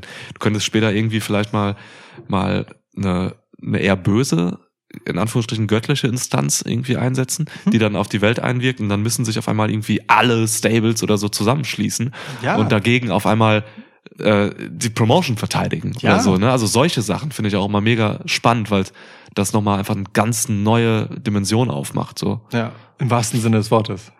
Also, Ja, und das so, ne? Ja. Dann so Cthulhu-Mythos-mäßig. Genau, darüber genau reden. so. Ja, ja. Und dann, das, so kann man dann auch ähm, Releases gut umsetzen. Die sterben dann einfach. Jetzt so eine kosmische Reinigung. Weißt du? Fünf Leute weniger, ein Stable weg. ja. Ja. Kommen neue Leute aus Ja, Übersee. oder, oder halt andersrum. Äh, es gibt einfach irgendeinen so einen Dude, der den Laden kaufen will und reformieren so und alle und es gibt dann gibt's die Bewahrer und es gibt die Reformer so und die Frage ist halt, ist das eine coole Reform Ja. so äh, oder ist das nur profitorientiert und so weiter und so fort. Da kann man voll viele Spannungen mitmachen. Aber das setzt halt beides voraus, dass irgendetwas an diesem Konstrukt, wie es jetzt ist, bewahrenswert ist. Die Leute müssen daran glauben, dass es gut ist, Ja. wie es ist, auf eine gewisse Art. Das muss einen Wert haben. Ja. So, und wenn das sowas ist wie mit unserem äh, Quarterly äh, Kansas City Classic, so, weißt du, und das das halt ist, was den, dem Laden so Struktur gibt und ne, ja. äh, der Purpose ist von dem Ganzen, ist doch geil. Bisschen so. wie bei Tekken. Das Tekken-Turnier ist ja ja, auch so ein ja, Ding. ja. Ja. Oder Street Fighter hatte das auch. So, Ja. Also insofern Total. war ja gar nicht so Straße. Nee, Mortal Kombat meine ich. Ey, Mortal fast alle, fast alle hatten das. Mortal Battle Kombat Arena hatte- Toshinden. Und all- alle möglichen Kampfspiele hatten das. Mortal Kombat ist tatsächlich eines der besten Beispiele. Ja, ja. genau, das meinte ich. Ähm, äh, ja, ob Smash Brothers das hat, weiß ich nicht. Wobei das auch ist. Die kommen alle aus ihren verschiedenen Territorien. Die kommen alle aus, ja, zusammen. voll, klar. Donkey Island ist äh, im Prinzip äh, The Islands of Revel äh, Relevance. Ja, So, so. ja. Gib, ja. Wir gehen aber immer mehr so in Richtung, ähm, was sehr modern ist, so in Richtung dieses ähm, serienhafte, klassisch Ja. serienhafte. Wir gehen, wir gehen weg in unseren Ideen und äh, in unserem Diskurs gerade von diesem Sports-driven Ding, Ja. finde ich so, ne? Auch wenn Ja. du jetzt sogar Turniere reingebracht hast noch, aber ich möchte das auch eher story-driven haben und nicht so sports-driven. Wrestling, von mir aus Matches immer so, ey, maximal so eine Viertelstunde oder so pro Match oder so. Kann schon viele Matches natürlich in der Show machen, will ich nur Gelaber, das geht nicht. Aber keine so ultra langen Matches, so. Also ich will schon, dass die Matches wirklich ähm, dann auch erst irgendwie lang und bedeutungsvoll werden, wenn es dann irgendwie zu einem Pay-Per-View geht oder so. Ja, ich will, ich will auch äh, vor allem, dass selbst die kleinen Matches zwischendurch handlungsorientiert sind. Also ganz blöd gesagt, ähm, wir gehen in ein Szenario, wir nehmen jetzt mal wieder die Isle of Relevancy, weil wir die schon hatten. Ähm, so, und dort gibt es irgendetwas, ich, ich weiß nicht genau was, also irgendetwas, was dort entschieden werden soll, ja, irgendeine Auseinandersetzung, die halt ist, wie sie ist. So, und dann kommt es halt einfach dazu, dass sie sagen, okay, komm, lass auskämpfen. Und dann ist, und dann ist das halt einfach der Grund, warum das passiert. Das geht dann vielleicht sogar relativ schnell, so, ne? Und dann ist das halt auch erledigt, aber ich habe direkt einen Grund gehabt, warum. Und das hat dann auch eine direkte Konsequenz, weil eine Entscheidung davon abhing. Zum Ja. Beispiel so. Und dann, und dann läuft das halt so durch. Und das ist cool. Und es ist nicht so, hier ist einfach ein Match angesetzt, weil die sind halt, da haben halt einfach gerade ein Match angesetzt oder haben eine Matchserie. Ich möchte schon, dass das auch aus dem Moment raus passieren darf, dass ich einschalte, ich sehe einen Konflikt, den begleite ich vielleicht schon länger und da knallt es gerade kurz zwischendurch so. Zum, zum Beispiel halt eben äh, Sami Zayn und Jey Uso. Da kommt es dann halt einfach mal zu einer Auseinandersetzung zwischen den beiden, bis einer dazwischen geht. So, ja, vielleicht wird das gar nicht beendet. So, sowas könnte ich mir gut vorstellen. Ja, finde ich gut, finde ich gut. Ich, ich habe noch ein, äh, mit diesen Territorien, die du aufgemacht hast. ähm, ich, ich, ich hatte den Gedanken nicht, sondern äh, eher so halt, wie gesagt, dieses Episodenfilmhafte. Ähm, ich, ich würde gern davon weggehen, jedem Wrestler einen Theme-Song Theme -Song zu geben. Mal was ganz anderes als Thema. Okay. Ich fänd's halt geil, dadurch, dass wir halt so einen Repräsentanten halt, ne, einen Champion so immer pro, pro Faction haben, pro, pro äh, Territorium. Ich fänd's halt geil, wenn die einzelnen Territorien halt so eine Hymne haben, mit denen auch die Segmente beginnen. So, du kommst halt so rein in diese Welt und die hat halt so eine bestimmte Färbung, bestimmten visuellen Stil, eine bestimmte Hintergrundmusik auch. Ja. So, aber das, davon gibt es halt diese sechs. Und diese sechs sind halt aber alle ikonisch und du erkennst sofort, wer das ist und was das ist. So. Mhm. Und vielleicht haben einzelne Wrestler davon dann Varianten, weißt du? Das hat so den gleichen Style so. Ach so, ähm, aber es ist geil. so leicht anders vielleicht. Geil. Ähm, wenn du halt Roman Reigns hast gegenüber Jay Uso. Ist vielleicht ein bisschen so, weißt du, bei Jay Uso ist es Ja. halt, du hörst halt schon auch dieses dü, dü, dü Sample, so, also ne, diese, dieses Ja. epochale Orchestrale, aber trotzdem kommt dann halt dieser Trap-Beat rein und so schnelle Hi-Hats mäßig, so. Ja. Und es hat aber alles so einen, einen, einen Geschmack äh, in der Präsentation. Das fände ich halt geil, weil es gibt so wenig geile Theme-Songs und so wenige, an denen ich wirklich was erkenne. Ich würde hier halt voll da rein investieren, dass diese Factions das Relevante sind und die wiedererkannt werden sollen. Mhm. Die sind wichtiger als die Einzelpersonen. Das würde ich gerne betonen damit. Ja, das ist gut. Das ist gut und wichtig. Ja. Für die ganze Ästhetik und Wirkung dieser, dieser Show dann auch, ja, total. Das kann sich auch verändern, ne? Vielleicht auch mit Gesinnung, vielleicht. Dann wird's mal ein bisschen darker, wenn Mhm. irgendein Typ mal gerade so auf die falsche Bahn gerät oder so. Voll. Kann man voll viel mitspielen einfach. Auch, Ja. auch hier wieder, ne? Positivbeispiel Lucha Underground, gleichzeitig Negativbeispiel. Der Soundtrack war halt so komplett halt so Ska. Punk. ähm, Da standen immer Bands, Zeugs. ne? Ja, ja, genau. Ja. Ähm, ich, also es ist gar nicht meine Mucke, so. nee, meine auch nicht. ähm, aber es hatte halt einfach ein erkennbares Soundbild. Ja, ja. So, und das, das finde ich halt schon geil. Das macht halt etwas. So, wenn, wenn die eine Faction dann halt eher so ein Sons of Anarchy Theme-Style hat, so, um äh, ein weiteres immer wieder benutztes äh, Stück Referenz herzunehmen und die andere halt dieses epochale, gleißende, mächtige von Roman Reigns zum Beispiel. So. Ja. Da gibt's dann so ein, direkt so ein schönes, das hat- das einfach direkt einen anderen Geschmack. Es wirkt direkt anders. Man ist direkt in eine andere Welt reingesaugt. Die Charaktere wirken gleich anders. Ein guter Theme-Song macht das halt. Der saugt dich in die Welt dieses Charakters rein. Bei Bray Wyatt war das immer so fantastisch, weil sich das so krass abgehoben hat. Nach wie vor. Und davon ja. gibt es halt einfach nicht so viele. Deswegen würde ich sagen, wir sollten versuchen, das ganz klar abzugrenzen, dass es geht. Wir sollten das versuchen und machen das auch, ja. Abgrenzen auch von den ganzen äh, bösen Dingen dieser Wirtschaftswelt. Wir brauchen Krankenversicherung. Wir brauchen Equal Payment. Ja, Wir brauchen äh, ne, wir brauchen ein diverses Roster, so ne, mit Blick auf keine Ahnung Ethnie und äh, kulturellen Background und so. Wir brauchen, wir müssen Minderheiten repräsentieren. Wir müssen also den ganzen den ganzen, den ganzen guten Shit machen. Ne? Ich will auch eine Winter- und eine Sommerpause für die, für die WrestlerInnen, damit sie sich erholen können. Äh, Staffeln einfach, wirklich Staffeln. Ja, und ich, dann ich, können sie sich erholen. ich brauche auch keine, ich muss auch keine Live-Show haben, by the way. So, ich kann, kann voll damit leben, wenn viel taped ist und ganz klar ist, wann die Mhm. Live-Events sind und die sind krass. Ja, ist okay, ist okay. Und dann gibt's, ja, wie, wie stehst du zu House-Shows? Ähm, ich, ich könnte mir halt vorstellen, dass man, ähm, also da wir in Territorien unterwegs sind, Ja. im Endeffekt immer House-Shows hat und in den äh, Weeklies dann einfach die Matches aus den verschiedenen House-Shows untergebracht werden. Oha. Manche werden da drin gezeigt, manche vielleicht nur als Zusammenfassung. Ja. und du hast halt auch einen Grund, da live hinzugehen, so, weil es das halt nur dort zu sehen gibt. Aber du weißt auch, es hat eine Bedeutung für das größere Ganze.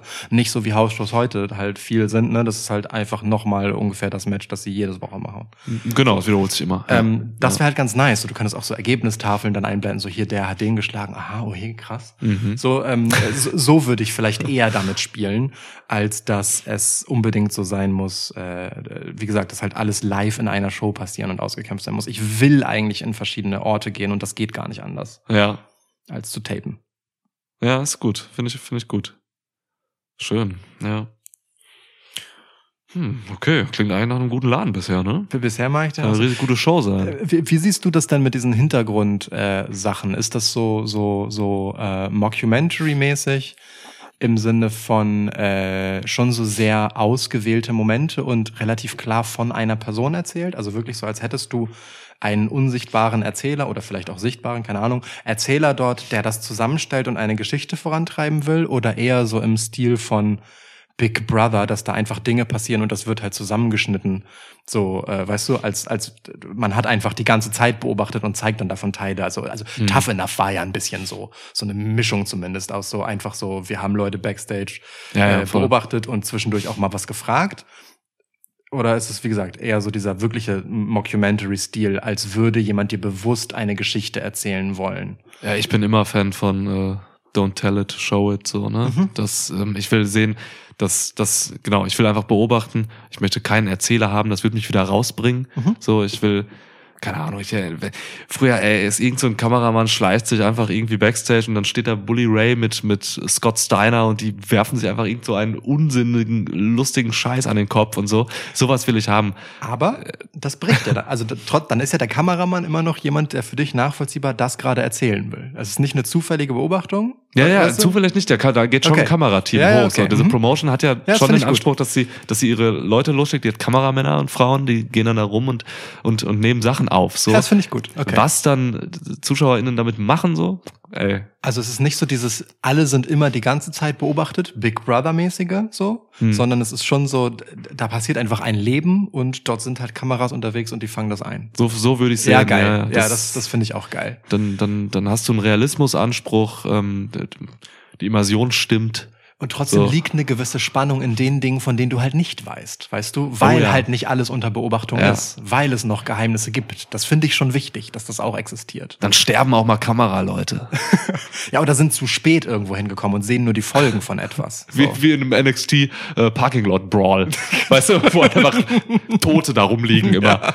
Ja, das, das, das Nein, das, das, finde ich tatsächlich erzählerisch schon, schon Ja. wichtig, so, weil dieses Tough Enough-mäßige, Big Brother-mäßige, das ist dann halt auch wieder sehr nah dran an diesem, hier präsentiert sich halt jeder, weißt du, weil allen ist die ganze Zeit bewusst, dass sie immer beobachtet werden Ja. und äh, sie sind deswegen bemüht um ihre eigene Präsentation. So, alles ist, alles ist Intrige. Mhm. Und ich fände es halt und genau da bricht halt das Menschliche so ein bisschen weg. Und das fände ich eigentlich ganz schön, wenn es das eben nicht wäre. So, wenn, wenn es Zufälle gibt, wenn es halt so geheime Momente gibt, die Ja. wir gesehen haben. So, ja. Total, Verschwörungen und sowas kann man ganz viel mitmachen. Genau. Und dadurch, dass wir tapen übrigens, äh, können wir ja auch davon ausgehen, dass äh, in einer Show Dinge passieren können, die nichts voneinander wussten, weil es ja erst hinterher ausgestrahlt wird für alle. Ja, ja, ja, das du, genau. Das läuft ja parallel dann live Genau, quasi. Und genau. dann weiß natürlich nicht der eine, der da im Missouri rumhängt, was da oben in Seattle abgeht. Ja. Genau, das geht bei Ja. Live-Shows halt nicht. Ne? Theoretisch könnte halt Roman Reigns die ganze Zeit äh, das Geschehen verfolgen, macht er ja auch Macht immer, er, indem er sitzt immer- seitlich ja. vor dem Screen sit- Ja, steht. natürlich. So, ähm, und Ja. muss dann direkt auf Sachen reagieren. Aber in unserer Welt kann er halt einfach sein Leben chillen und ganz normal einfach äh, Head of the Table Business machen. Voll entspannt. So, Ja, Ja. total entspannt. gibt ihm ja auch Freiheiten. Vielleicht hast du ja mal Spione, kannst du aussenden, so. Dann fängt mal so eine Kamera auf einmal ein, wie irgendein so ein Spion von einem anderen Territorium oder so irgendwie bei, äh, bei den Gegnern rumhängt. Digga, was so. wäre wär Ali für ein geiler Spion? Der, ja, stimmt, der rollt dann so mit dieser, der hat doch den Move, wo er so in den Ring rollt, Ja, so ja, ganz eben. smooth. Ich kann mir Ali So. richtig geil, so sneaky vorstellen, wie Ja. der halt so rumspioniert. Sami Zayn aber auch. Ja, aber auf eine andere Art, auf eine ganz andere Art. ja. Ja. Ja, geil. Sehr Ah, gut. dann gibt's so ein, in Staffel 5 kommt da noch mal ein ganz neues Territorium dazu irgendwie. Keine Ahnung, dann gehen wir auch nach Europa oder so oder nach Japan Ja. oder so, dann können auch mal, dann kann es ein bisschen globaler mal gedacht werden auch für eine Staffel mal oder so. Warum nicht, ne? Also Ja. äh, d- d- gibt einfach dann ein äußeres Territorium. Ja. ja. Vielleicht gibt es auch ein einmal im Jahr das große World-Event, wo dann seltener gezeigte Territorien, die in einer eigenen Logik existieren, zum Beispiel wie NXT UK. So, das hat halt einfach eine eigene Show, Ja. die ist regional, aber die wird halt einmal im Jahr sozusagen auf die große Bühne geholt, wenn eben der World Champ ausgespielt wird. So, und den Titel behält man dann aber auch für ein Jahr. Wenn das erfolgreich ist, wird es auch so Ableger geben davon und so, ne? Ja. Dann, Das ist ein Franchise-Modell. Also, ey, es, es ist so, das Franchise-Modell auf jeden Ey, Fall. ey, hier ist der Name geboren. WWF, World Wrestling Franchise.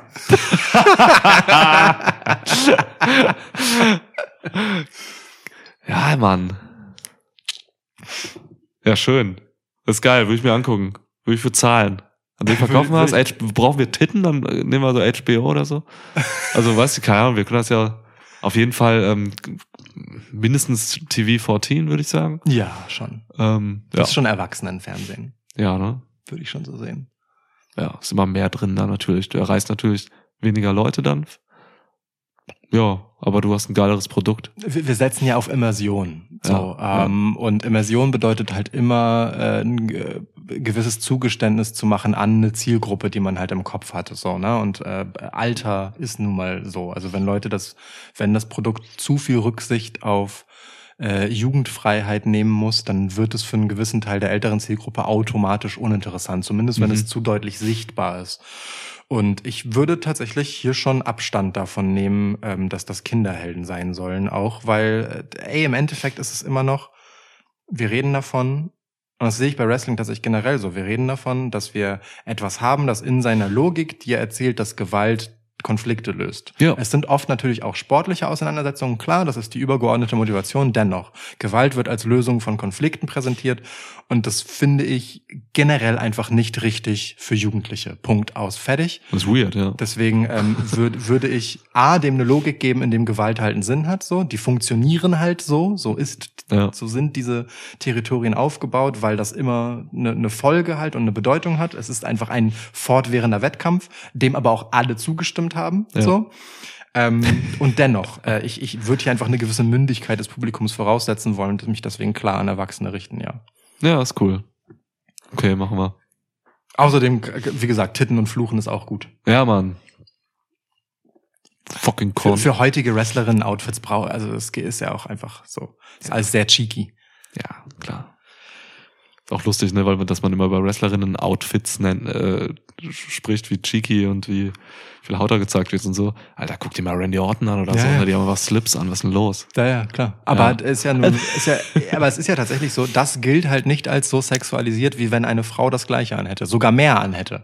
Absurd, ne? Das ist völlig absurd, aber es ist halt einfach Ja. so. Das ist halt einfach nur, ein starker Typ zeigt seinen geilen Körper. Ja. So, Ja, ja, genau. Das ist überhaupt nicht sexualisiert, das ist Machtdemonstration. Bei den anderen, die Nutte soll sich mal was anziehen. Ja, wirklich, So, so, ne? ne? Ja, ist echt schlimm. Das ist- aber da hängt halt irgendwie die Komponente Macht und Stärke ja irgendwie dran. So. Mhm. Super weird. Super Aber weird. generell so, ne? Ähm, Gender Equality und so, da können wir viel mitmachen. Ne? Wir können viele, ähm, du hast bei Schweiß City immer von Matriarchinnen geredet und so. Mhm. Können viele Frauen in Führungspositionen setzen, wenn man die Territorien mal so anguckt. Ey, ich, äh, und zwar gerade dort, wo starke Männer sind. Also ich, ich Mhm. sehe voll, dass auf der Isle of Relevancy äh, beim Head of the Table eigentlich äh, er nur das Sprachrohr von der Matriarchin ist. So. Und Ja, da hat jemand ganz aus. anderes das Sagen, aber du kriegst Ja. davon halt nichts mit. Du weißt es nur und alle wissen es und es ist auch für alle okay. Und es wird nach außen auch nicht so dargestellt, Ja.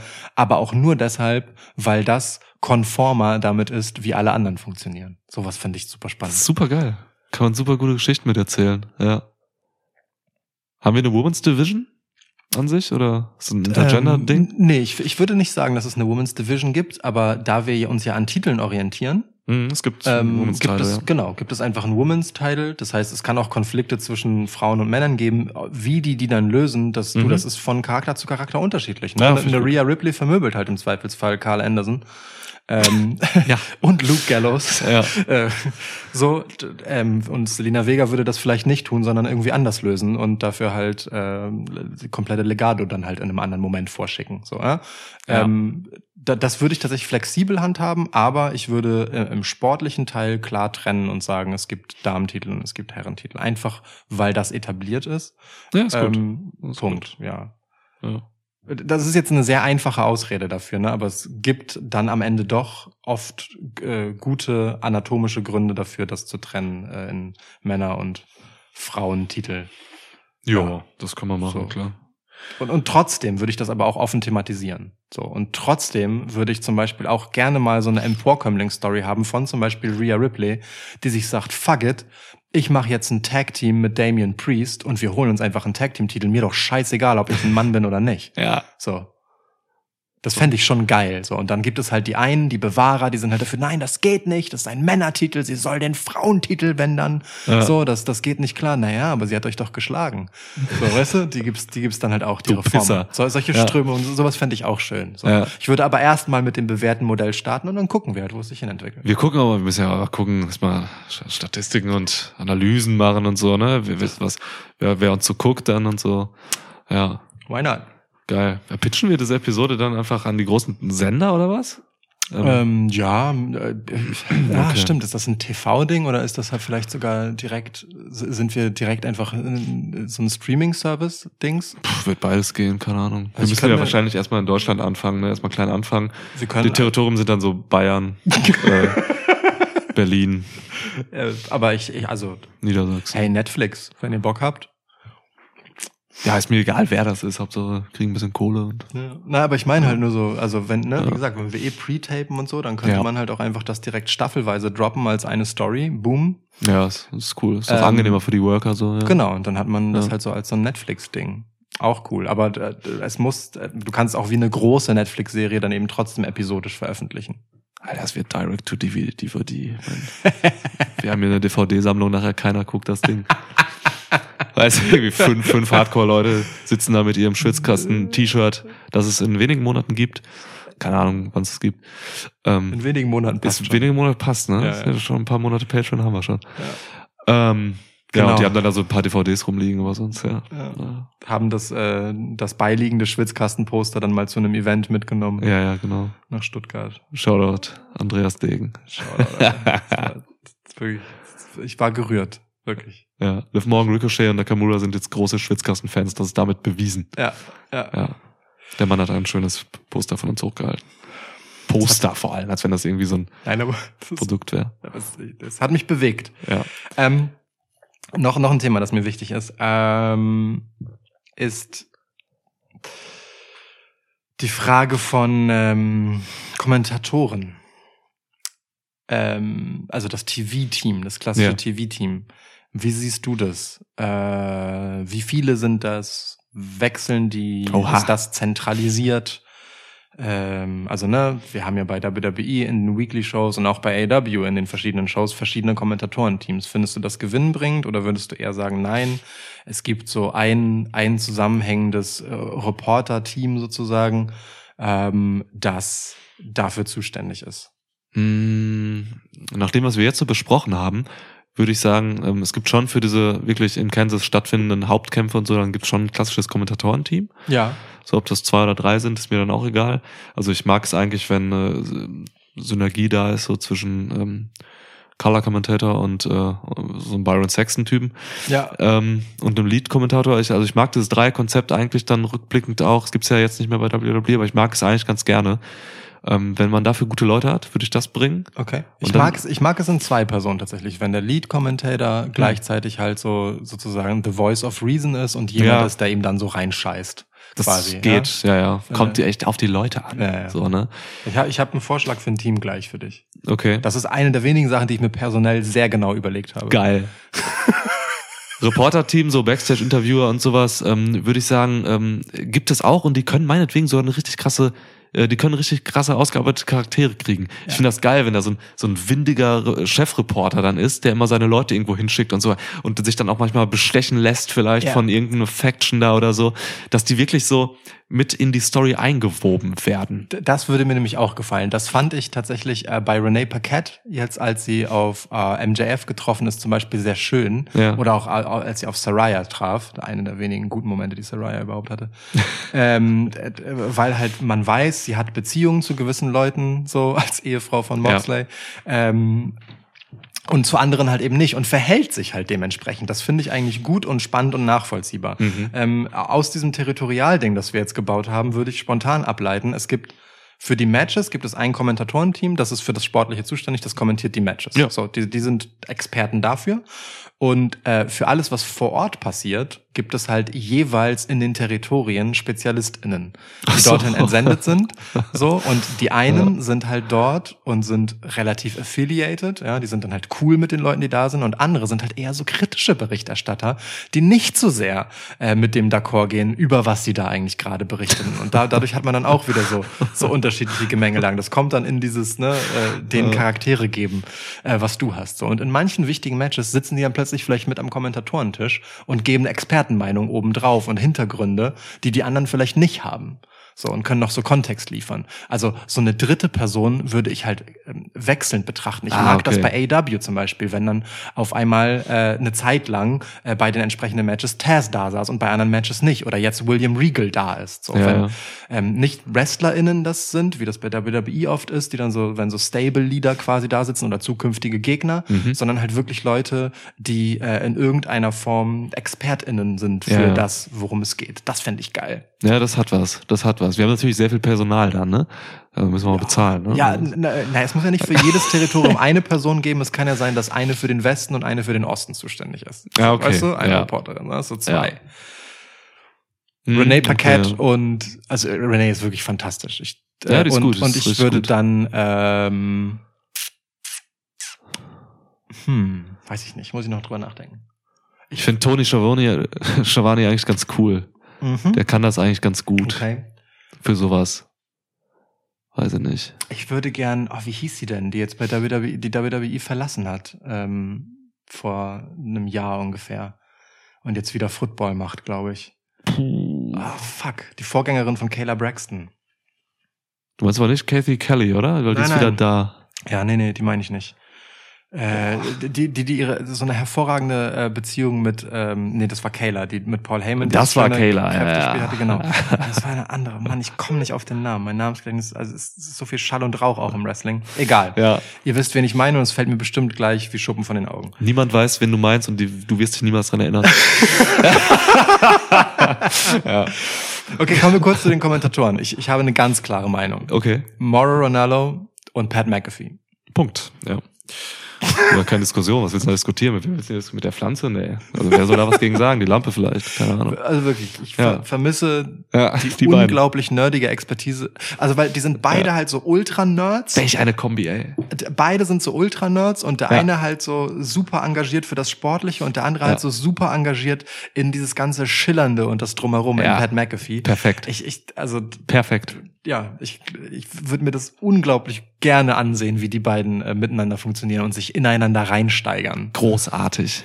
Ja. Oh, wäre das eine Traumkombi, Alter. Ich hoffe, Mauro Ronaldo geht's gut. Ja, hab ich auch. Ich hoffe, Pat kommt bald zurück. Ja, Dürfte nicht mehr lange dauern. ich glaube nach der Football-Saison. Leider erst, also im März. Was? Echt? Aber zu Mania immerhin. Ach so, scheiße. Immerhin ist er bei Mania wieder da dann. Ja, okay. Ich glaube, ne? Oder sein, er hat doch jetzt einen Football-Job wieder irgendwas. Mm, Ja, irgendwie so. Mein- Irgendwas macht er mit Football auf jeden Fall, ja. Wenn Super Bowl halt Anfang Februar ist, dann Ja, okay. so ist das Leben. So ist das Leben. Naja, gut, Hauptsache er ist wieder, er ist zu Charlie hart, wenn wir das Caruso. hier machen. Charlie Caruso, Mann. Chuck! Charlie Caruso. Rollins hat immer Chuck gesagt. Genau. Oh, die war gut. Die, die ist ein super Beispiel dafür, wie sie Ja. halt bestimmte Beziehungen zu Leuten hat, wobei das auch äh, äh, Dings Kevin Patrick ja auch mitunter hat. Ja. Ähm, aber sowas meine ich halt. So jemanden, der einfach grundsätzlich erst einmal gut ist und so ein gewisses Allgemeininteresse ausstrahlt und irgendwie wie so ein Insider in allem wirkt, aber mit manchen dann halt so ein bisschen auf Kriegsfuß steht und auch mal Attitude zeigen kann. Charlie Caruso wäre nice. Ja, ey, Mann, die war richtig gut. Chuck war der Hammer, ja. Okay. okay. Und der hat auch so links und rechts halt Sachen gemacht, noch von den Interviews, weißt du, mit Talking Smack und so. Ja. Ne?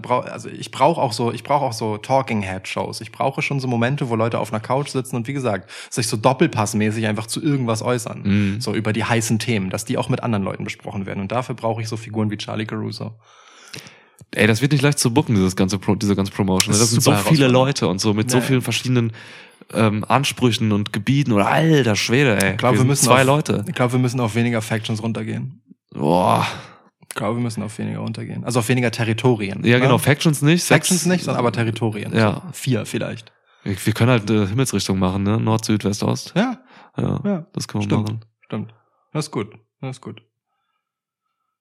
Wir können das auch alles in einem Bundesstaat stattfinden lassen und dann diesen Bundesstaat verschiedene, in verschiedene Territorien äußern. Städte. Im Zweifel einfach Städte. Ja, oder Gebiete. Das kann ein Wald sein, ein Gebirge, das kann eine Stadt sein, ein Dorf, eine Farm. Ja. Also es kann alles sein, ne? Irgendeine Stimmt. Redneck-Kanalisation. Dann sind wir ja schnell wieder bei Schweiß City eigentlich, ne? So Ja. verschiedene Stadtteile eines Ortes. Allerdings. Eines Bundesstaates, sagen wir, weil dann Also, haben wir nicht ne, nur eine Stadt. Also wegen Schweiß City und so. Für diejenigen, die uns noch nicht so lange hören, ähm, ab Episode 159 äh, ist die erste Schweiß City Folge, wo wir das Setting aufmachen, ähm, dass wir dem großartigen, der Legende Paul Stangl äh, zu verdanken haben, Legende. aufgrund einer Q&A-Frage. Ähm, genau, 159 haben wir Schweiß City äh, erfunden und 160 haben wir ein Schweiß City Event gebuckt. Ja. Ähm, ja, Jesus von Nazareth, Alexander der Große, Paul Stangl. ja, Ja. ja, okay. Na, na, na, das. natürliche Rangfolgen. Ja. ja. Gut. Ey, Mann. Also wir haben, wir haben schon interessante Vorlieben, stelle ich fest. Und witzigerweise finden die sich voll viel in so Ansätzen in aktuellen Wrestling-Shows wieder. Hm. Aber gewisse Sachen werden halt einfach, so, so Sachen, die wir spannend fänden als so Grundordnung, die, die es mal gab, die sind einfach kein Thema mehr. Ja. Total. Das sieht eigentlich ganz witzig aus, was für verschiedenen Ähren wir uns und äh, Phasen und mitunter ja auch Randerscheinungen wie Lucha Underground, das war ja wirklich ein absolut spezielles Voll. Sonderlings etwas, Ja. wir uns jetzt so unsere Rosinen gepickt haben. Ich finde ja. find das geil. Witzig, was uns geformt hat. Da, da, ich meine, das sagt das ja im Prinzip, ne? So. Ja. Es gibt Dinge, die sind uns nachhaltig im Gedächtnis geblieben, auf die rekurrieren wir immer wieder, wie Lucha Underground, wie The Good Old TNA Days, so. Mhm. Ähm, und es gibt Dinge äh, aktuell, ähm, MJF haben wir genannt, wir haben äh, Bloodline genannt, ähm, auch Judgment Day, die gerade halt einfach total nach unserem Gusto laufen. Ja. Spannend. Ja. gut. Total, Mann. Das ist alles ein Fluss. Das ist alles, alles ein Plus. Das ist alles ein Fluss. Ja, macht Spaß. Das ist so ein bisschen, ja, so ein bisschen wie so eine Episode 0.2 hier. Auf eine Art, Ne? ne? Ja. Wir, wir haben uns so einen, haben uns irgendwie einen weirden Aufhänger genommen, um letztendlich dann doch darüber zu reden, was wir eigentlich gut finden. Ja. Wie lange sind wir in der Episode? Wahrscheinlich auch schon zwei Stunden warst Nee, du, oder? anderthalb. Okay. Ja. Gut, müssen wir nur noch ungefähr zwei Stunden machen jetzt, weil ich weiß nicht, wie lange äh, Crown Jewel geht. Und das ungefähr okay. so wir, dreieinhalb. wir, wir wollen ja, für, wir treten ja für kurze Shows ein. Ähm, die ideale Pay-per-View-Länge, ähm, also diese, dieses Quarterly-Turnier, das ist dann Pay-per-View. ja. Äh, und das ist zwei Minuten 45, äh, zwei Stunden 45 lang. Zwei Ex- Minuten wäre Es krass. ist, es ist ex exakt zwei Stunden 45 Okay. lang und hat genau fünf Matches wie die NXT Golden Era. Take over. Es geht nicht besser. ja. Es ist, das ist wissenschaftlich erwiesen. Ja, das ist klar, auf jeden Fall. Es gibt auch keine zwei Meinungen. Also es gibt nicht dieses, amerikanische Wissenschaftler haben rausgefunden, dass es nicht die beste Zeit ist. Nein. und so. Das gibt's nicht. Das ist einfach eindeutig. Ja. Das ist krass. Wir haben immer noch keinen Namen, ne? World Wrestling Franchise machen wir mal nicht. Nee, bitte, bitte nicht. Ich fände tatsächlich äh, Best in the World geil. Ja, dann kommt CM Punk wieder, Ich oder war- was? Genau. Willst du direkt mit der Kontroverse so eine, so eine Show eröffnen hier? Nee, nee, aber ich, ich sehe tatsächlich, dass, dass äh, CM Punk wie so ein. Damen, also es geht jetzt dieses Best in the World, das habe ich mir nicht vorher überlegt, sondern es kommt jetzt wirklich wegen diesem äh, Territorialding und diesem Ja. ne, Turnier und diesem Titel. Und ich sehe tatsächlich diesen Konflikt, dass dann CM Punk sich davon angekackt fühlt und sich dann äh, in den Gott. Bums irgendwie einkauft. Also ich Oh habe mir Gott. CM Punk als Corporate Bad Guy äh, Heel ähm, für das ganze Ding aufgeschrieben. Also- mit AJ Lee dann aber auch. ja, Als, Genau, als so, als so äh, im Endeffekt äh, bei mit, mit Tony Kahns Geld superreich geworden. ja. ähm, Sicher. Dude, der halt einfach völlig freidreht und so ein unberechenbarer, äh, unberechenbares äh, etwas ist. Nicht diese kosmische Instanz, die du meintest, aber halt jemand, der im Zweifelsfall heute halt, weißt du, total Werte hochhält und morgen komplett freidreht. So, so ein bipolarer Dude. Ja, aber dann lass doch äh, Punk und, und, und AJ Lee, lass doch die, die weltlichen äh, Autoritätsfiguren sein und dann gibt's auf der anderen Seite halt irgendwie, keine Ahnung, Bray White oder sowas ist. Bo Dallas. Ja, Gib- und Bo Dallas. Bo Dallas. Als dieses äh, göttliche, spirituelle, mystische Etwas. Ja, ja, finde ich geil. Bo Dallas dreht fortwährend die ganze Zeit eine Ehrenrunde um das gesamte Territorium.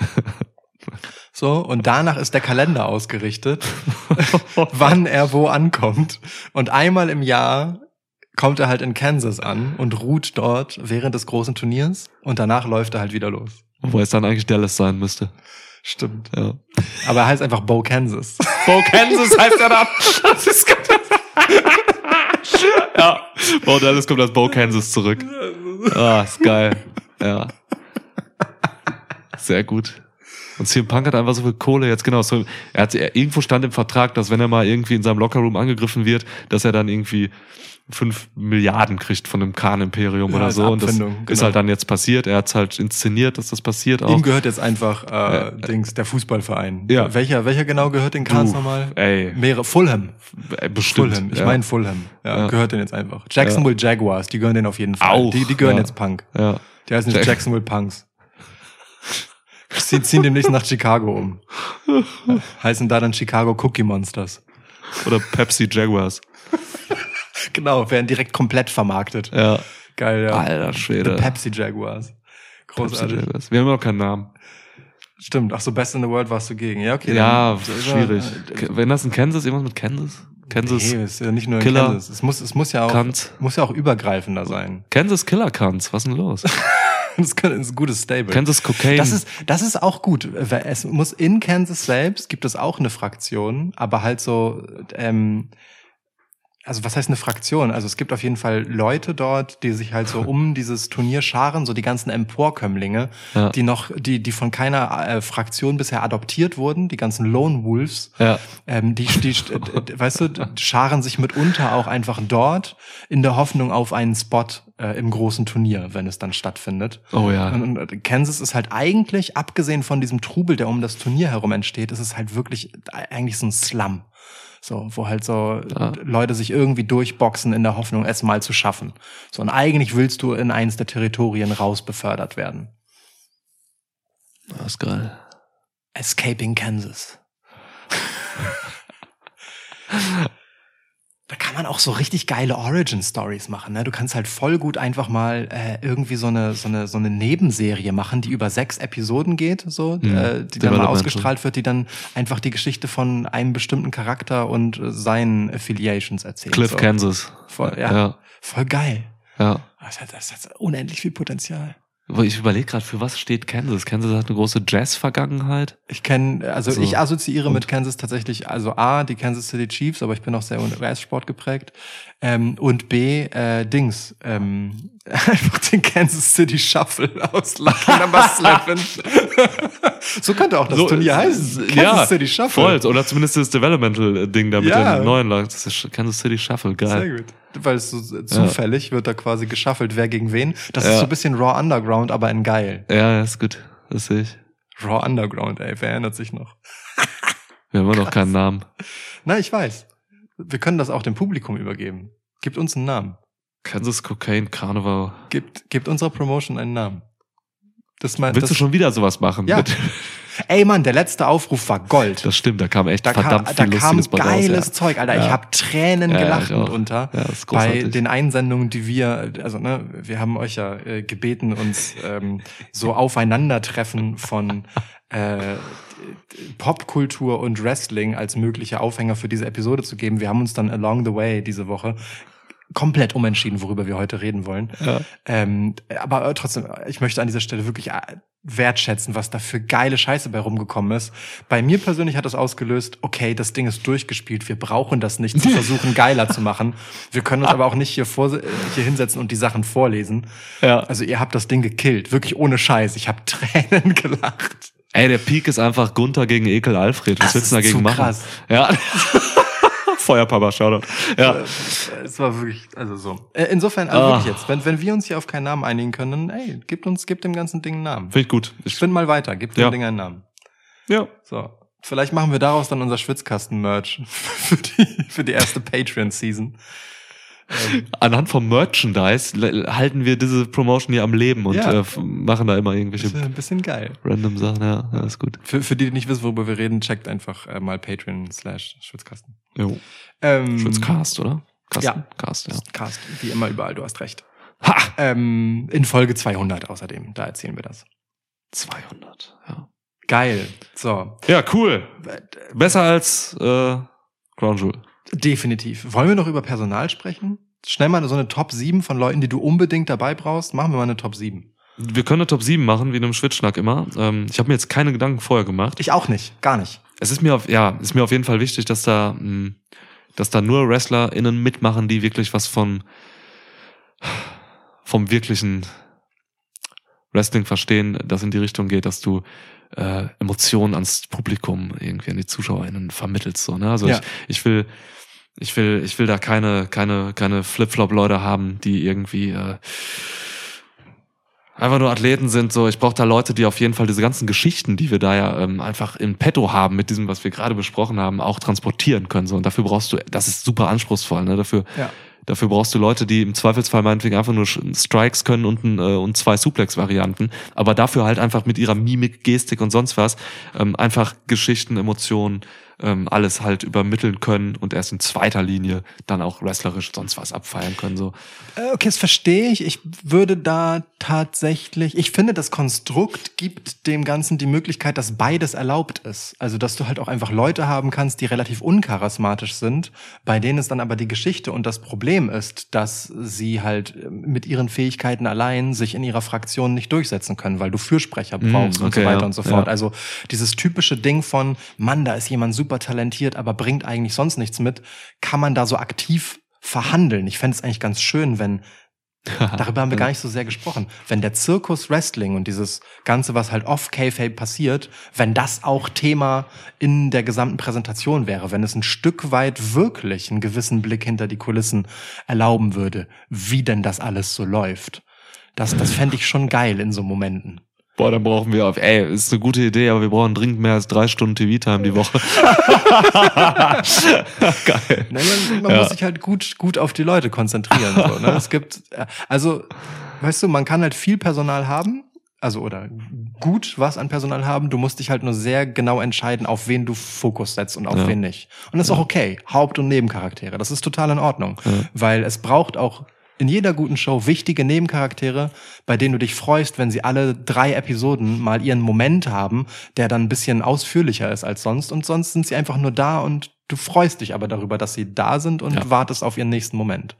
Das finde ich schon wichtig. Es dürfen nicht alles nur, nicht alles nur Alphas sein. Und es sollen auch nicht alle den Anspruch haben, dass alle Alphas sind. So. Ja, das stimmt. Du brauchst schon verschiedene Hierarchiestufen einfach irgendwo. Ja. ja. Aber hau, hau doch mal einen raus jetzt. Wen willst du haben? Ich fange mal nicht mit den offensichtlichen an, so die ich einfach mag und auf die letzten Monate einfach, ähm, die sich in mein Herz gerasselt haben und performt haben. ähm, ich gebe dir einfach mal äh, Santos Escobar, Oh, stark. weil ich einfach auch so Bock habe auf ihn. Ähm, ich will einfach sehen, wie Legado der Phantasma jetzt einfach so kommen über die nächsten Wochen im Main Roster. Also ich habe richtig Bock. Der, das ist so ein Mann, der hat halt einfach, der hat halt einfach dieses diese Aura, die du, die, die du nicht lernst. So, ne? Der steht da, wenn Legado del Fantasma, wenn die, wenn die reinkommen, du weißt, wer das ist, ohne dass sie dir sagen, wer sie sind. Ja. So, bei, bei Santos Escobar, wenn der einfach, wie er sich trägt, was er so übermittelt, du weißt, was der Mann, was der Mann ist und wofür er steht, habe ich Bock auf solche Leute. Also Ja. ich will Leute, ich will Geschichtenerzähler, ähm, die auch mal im Zweifel Geschichten erzählen können, ohne wirklich was zu erzählen, so für, für diese Promotion. Das kann der Mann. Das hat er auch viel mehr als Andrade, finde ich. Hat er, ja klar. auf Also jeden Fall. er hat ja. einfach mehr diese, Ja. diese, diese natürliche Autorität, wo Andrade einfach mehr der Selbstdarsteller ist. Der muss mit, Andrade muss immer ein bisschen dafür arbeiten, so. Ja. ja. Macht Und- er gut und so Voll, kann er auch absolut. dann. Aber es ist nicht so, so einfach in, in ihm drin. Er Ja. ist einfach it. Ja. Ja. Ich, äh, ich, ich nehme MJF. Ich muss MJF sagen. MJF ist Ja. im Moment wirklich als, als äh, eine Person, die einfach in sich so viel Spannung trägt, Mhm. Dass ich sie, äh, dass das allein schon einfach eine komplette Serie wert ist. Ich kann nicht ihn Voll. nicht als erstes nennen im Moment. Also ich liebe, ich bin nicht einverstanden mit allem, was mit MJF passiert und gemacht wird bei AEW, aber Mhm. ich bin halt total drin in der ganzen Spannung um diese Person und der Typ ist halt genau das, was er sagt, ein generational Talent. Ja. Der ist einfach noch, der ist ja noch nicht mal auf seinem Zenit, der ist 26. Lange nicht, ja, der ja. ist noch so weit weg davon, sein beste, die beste Version von MJF zu sein und er ist jetzt schon sowohl im Ring, wenn auch nicht immer unfehlbar. Letztens einfach so ein, so ein Tritt bei der Attacke von The Firm einfach genau, genau halt. ähm, ähm, äh, aber der ist sowohl im Ring, äh, wenn es drauf ankommt, als auch am Mikro einfach so, so gut und so wertvoll und ebenso multidimensional, Mhm. dass selbst Leute, die Multidimensionalität lieben, ihn im Zweifelsfall nicht checken und sich fragen, was es gerade äh, war und was nicht. Ich muss MJF wirklich sofort sagen. Klar. Ja. MJF ist mein Mann. Ran damit. Santos Escobar und MJF so, sofort einfach. was ist das für ein krasser Cast jetzt schon? Ja, da. Ja, ich gebe dir den, den besten Geschichtenerzähler für mich im Wrestling. Roman Reigns muss da rein. Ja. So, weil er einfach, ähm, er muss genannt werden in dieser, in dieser Liste. Ist für mich einfach wirklich, ähm, ja, der größte Star im Wrestling und würde auch Potenzial haben, der größte Star in dieser Promotion hier zu sein, so mit allem, was er kann, mit was er trägt, wie er einfach Geschichten außerhalb und auch im Ring erzählt, habe ich letztes Mal im Schwitschnack drüber geredet, so, ne? Mhm. Ähm, niemand beherrscht ähm, Pacing in, in einem Match so gut wie Roman Reigns derzeit. Das ist einfach göttlich zu sehen, wie er Matches führt und so was er erzählt ähm, mit seiner, ja, mit seinem ganzen Körper, mit seiner Aura. Der Überstar im Wrestling grad. Und ja. nicht nur Matches. Ne? Auch Ja. diese Charaktersprünge und Brüche, die er hat äh, in, in Segmenten, Ja. äh, im, im Ring wie im Backstage. Man guckt immer wie gebannt auf sein Gesicht, weil es einem gleich einfach von einem Moment auf den nächsten äh, was völlig anderes erzählen wird. So einfach nur über seine Mimik zum Beispiel. Ja, oder mitunter sagt er das eine, aber zeigt über sein Gesicht das andere. Es ist so ein spannender Charakter Ja. äh, und so ein guter Darsteller als solcher. Ja. unfassbar guter Wrestler auch einfach geworden. Voll. Geworden, sage ich bewusst, weil er es vor fünf Jahren halt eben nicht war. Ja. So, ne, der hat auch nochmal einfach einen Entwicklungssprung gemacht in Ja. seinem Alter, so ist ja, weiß ich, Mitte, Ende 30, schätze ich. Ja. Ähm, das ist halt auch einfach bemerkenswert, wie der sich einfach zu einem der besten In-Ring-Wrestler auch der Welt entwickelt hat, so. Ja. Schon immer ein toller Athlet gewesen, aber zum Beispiel nicht so aware, wo die Grenzen seiner Athletik sind. Ne? Es Ja. gab oft genug so Lift-Moves, die dann nicht geklappt haben und so. Roman Reigns weiß jetzt sehr genau, wann, was, Ja. wie, wie schnell oder vielleicht auch nicht. Ja, Der, der musste erwachsen werden im Wrestling-Business auch so, ne? absolut, Das ja. ist so ein Ding. Und ja, und ist auch so ein, so ein Wrestler, so ein Typ auch so wie Randy Orton und so, ne, wie ich es einfach im Ring einfach gerne mag, so die auf Details achten und so, ne? Das, Ja. Diese Leute, die halt, ja, von denen man halt eben kein äh, Shooting Star Press, äh, Canadian Destroyer, äh, American Runner bekommt, aber halt eben die Dinge, auf die es wirklich ankommt. Ja. Das Witzige ist, ich habe mich, nachdem wir letztens drüber gesprochen haben, ich habe mich halt wirklich gefragt, ob es dieses auf Details achten, ob das stimmt oder ob es wirklich ist, die nicht nachdenken, sondern die einfach da drin sind, die einfach in diesem Gefühl drin sind und es Mhm. läuft halt einfach und sie wissen einfach, sie verhalten sich intuitiv, weil das große Ganze so sehr in ihnen drin ist, dass sie das darstellen in dem Moment. Das ist einfach gerade was passiert. Und Ja. es ist nicht so, oh, ich muss daran denken, dass ich mich hier hinrolle, sondern wenn sie daran denken müssen, dann sind sie eigentlich schon gar nicht da, wo sie normalerweise sind. So in the zone nehme ich die dann wahr. So. Es gibt mit Sicherheit beides. Ja. Und mir als Zuschauer ist es egal. Ja. Äh, ne, ob dann Leute Ja. drüber nachdenken und einfach schnell im Kopf sind und Ja. das gut machen oder ob sie es halt einfach äh, im Blut haben und es einfach Ja. passiert. So. Äh, Im Endeffekt Leute, bei denen die Details stimmen. Aus welchen Gründen auch immer. Ich will sie sehen, diese Details. ja, voll. Ich äh, würde aus äh, genau diesem Grund äh, als erste Dame ins Rennen äh, Charlotte Flair schicken.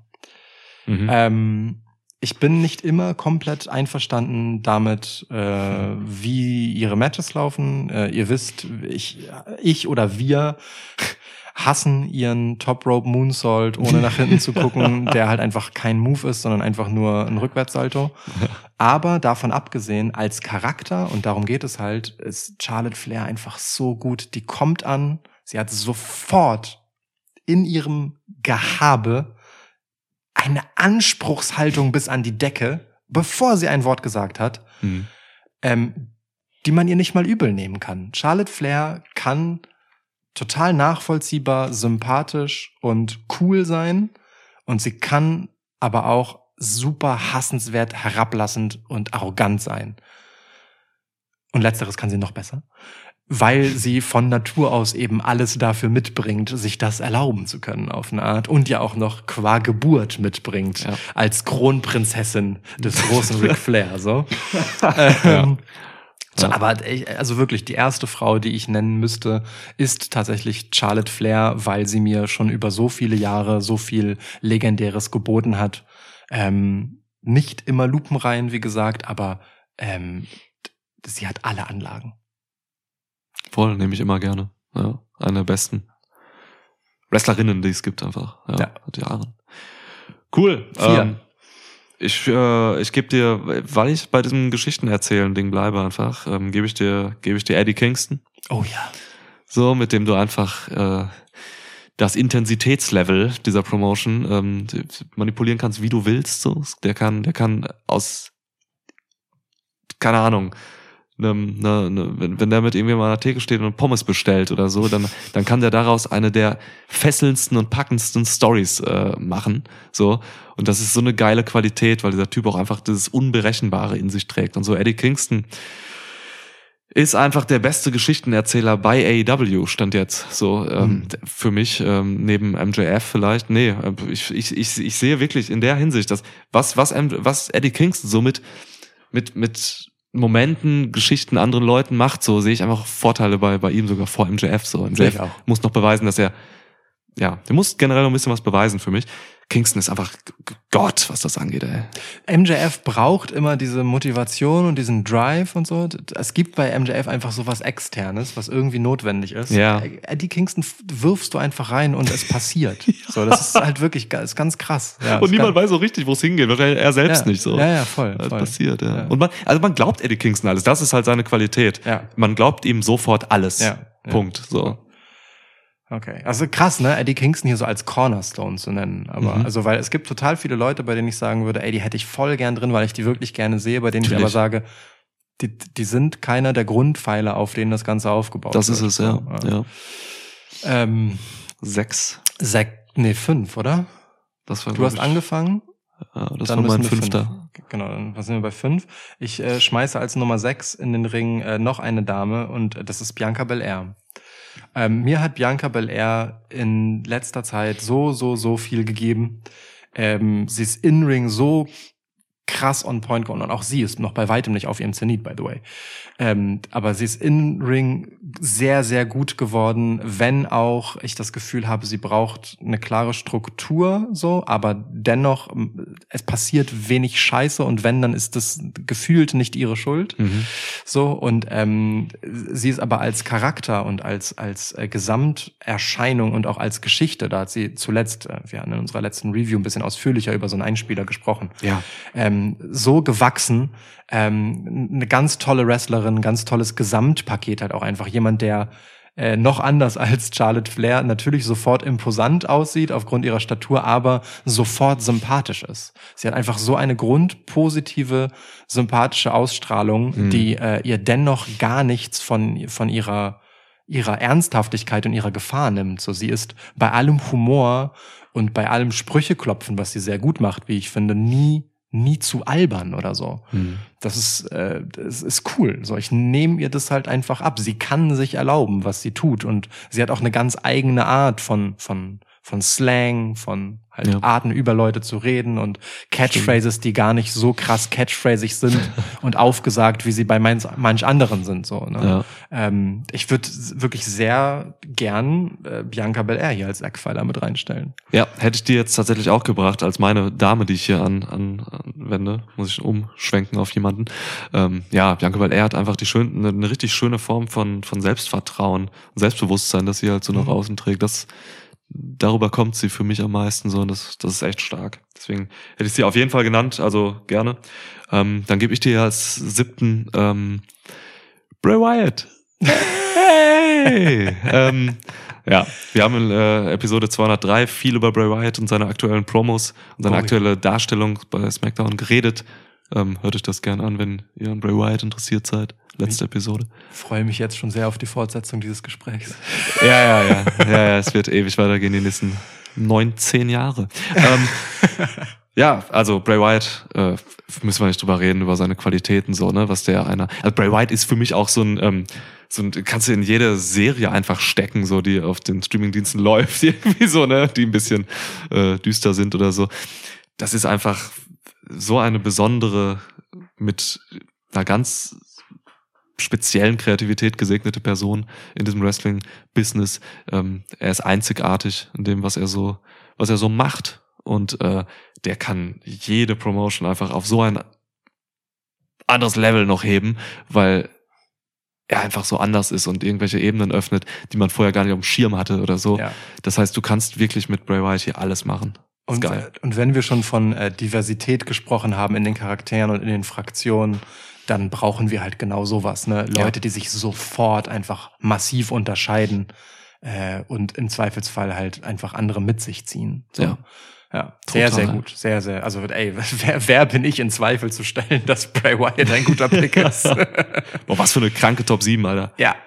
Ei, ei, ei. Okay. Ja, ja. Santos Escobar ist ein bisschen der, die Wildcard hier so. Aber ist geil. Das ist geil. Weil äh, genau das ist doch äh, wieder cool. Er ist halt nicht dieser Typ, der der von vornherein hier so so reinkommt und weißt du der großgewachsene breit Ja. gebaute Superathlet ist, sondern Ja. er ist halt der Typ mit einer Geschichte. Ich meine, er ist ja nun äh, auch qua Geburt relevant ähm, und äh, als El Hijo der Phantasma. Ähm, ja, aber trotzdem jemand, der so einen inneren Drive hat und sich beweisen muss und will und kann und dafür halt etwas mitbringt. Ich finde äh, find das total gut, wenn, wenn es so einen, äh, so einen Underdog gibt, der sich aber selber gar nicht als Underdog wahrnimmt. Das ist geil, ja. So. Das ist ja im Prinzip immer, ne? MJF ist das ja auch. Das ist So, geil. Das ne? ist geil, ja. Die, Ähm, die Leute, die immer klein geredet werden. Nur mit dem Unterschied, Ja. dass niemand Santos Escobar kleinreden würde, im Gegensatz zu MJF. Das unterscheidet die beiden. Ja, das stimmt. Ja, oh ja, gut zusammengefasst, ja. King Cuerno. Ich, guck Ja, ich habe gerade die ganze Zeit einen Namen überlegt. Ja. Ähm, bei Lucha Underground auch. King, Legendary. King Cuerno. Der war cool. Der war richtig geil. Richtig krass, als King Cuerno das erste Mal aufgetaucht ist, das war richtig heftig. Der hatte ja auch, stellenweise hat er so einen geilen Lone Wolf Charakter, Ja. so, ne? Der hat mal irgendwann alles von außen torpediert, so, im wahrsten Ja. Des Wortes, guten, äh, Richtige Loose Cannon. Ja, ja, war geil. Voll. Okay. Gut. So, da haben wir auch mal ein schönes Potpourri hier zusammengestellt. Yo. Alter Schwede. Ich hab Bock, mir das anzugucken. Wer produziert das jetzt? Wer pitcht das an irgendwen? Ja, das also, müssen andere machen. wenn ihr Kontakte habt, ne? Barclaycard Arena, äh, Barclays Arena, Ja, Entschuldigung. zu Barclays haben wir gute Kontakte. genau, jetzt. hier, Ja. äh, checkt das. Hier, Vielleicht ähm, keine Ahnung, wir können es vielleicht auch erstmal über, wir haben noch mehrere Follower und Hö- HörerInnen, die was streamen. Hier Slivo kann das über seinen Stream machen oder so. ja, genau, das wäre doch ein Ne? Ja, genau. Also der hat doch. Reichweite. Dann ja, können genau. wir zum Beispiel, ja, es gibt mehrere Leute. Ja, guter Gedanke. Guter Gedanke. Weiß nicht. Okay. Wir können das Pferd von, ähm, von Feuerpapa hier, Jim Ross, können wir, können wir irgendwie so als, als trabende Leinwand durch ja, Deutschland schicken. ja, ist gut. Keine Ahnung mal. Also ich, mit sowas kennen wir nicht aus, müssen andere machen. Wir haben die Ideen. Genau. Ja. Was macht Vince McMahon? Hat der Geld noch? Will Mäzen werden? Nein, Okay. Vince McMahon hat sich zurückgezogen. Sein Verbleib ist äh, unklar. Sein Verbleib ist unklar. Ja. Ja, gut. Ich möchte das hier nicht mit Vince McMahon beenden. Fällt mir gerade auf, sorry. Warum hast du das dann? Ähm, nenn mal irgendeine random Person von Lucha Underground noch, damit jeder nimmt eine und dann hören wir damit auf. Prince Puma. Geil. Mari the Moth Martinez. Krass. Heftiger Typ. Wow. Alter. Völliger Wow. Äh. Soziopath, Alter. Kranker Wichser. Dreckiger Motherfucker. Richtig heftig. Okay. Großartig. Er guckt Lucha Underground. Äh, Ich, also ich habe das jetzt schon häufiger in diesem Podcast gesagt, aber irgendwann müssen wir halt wirklich einfach äh, Lucha Underground nochmal äh, rewatchen und Ja. besprechen. Ne? Das, äh, Ja, ja. Irgendwann quartieren wir uns für eine Woche irgendwo ein und machen das. Wir wollen ja nur die ersten zwei, drei Staffeln so, ne? Danach war eh nur noch Grütze. Ja, ja. Es äh, Ähm, reicht ja auch vielleicht erstmal die erste. Die hat mehr als genug Gesprächsstoff. Ja, Staffel 1 und 2 richtig geil. Ja. Boah. Nun gut. Ähm, so, ich hoffe, das war unterhaltsam für euch Ja. äh, und erhellend. Wir freuen uns auf eure Namensvorschläge und etwaige andere Gedanken hierzu. Bitte unter den Release-Tweet hauen und ähm, Ja, wie die gerne Promotion auch heißt. auf äh, allen anderen Kanälen, die euch zur Verfügung stehen. Ja, hört unsere Schwitzschnacks, die letzten, hört die nächsten Episoden. Ähm, bleibt Saudi-Arabien fern. Macht, was ihr wollt. Bleibt gesund. Tschüss. Tschüss.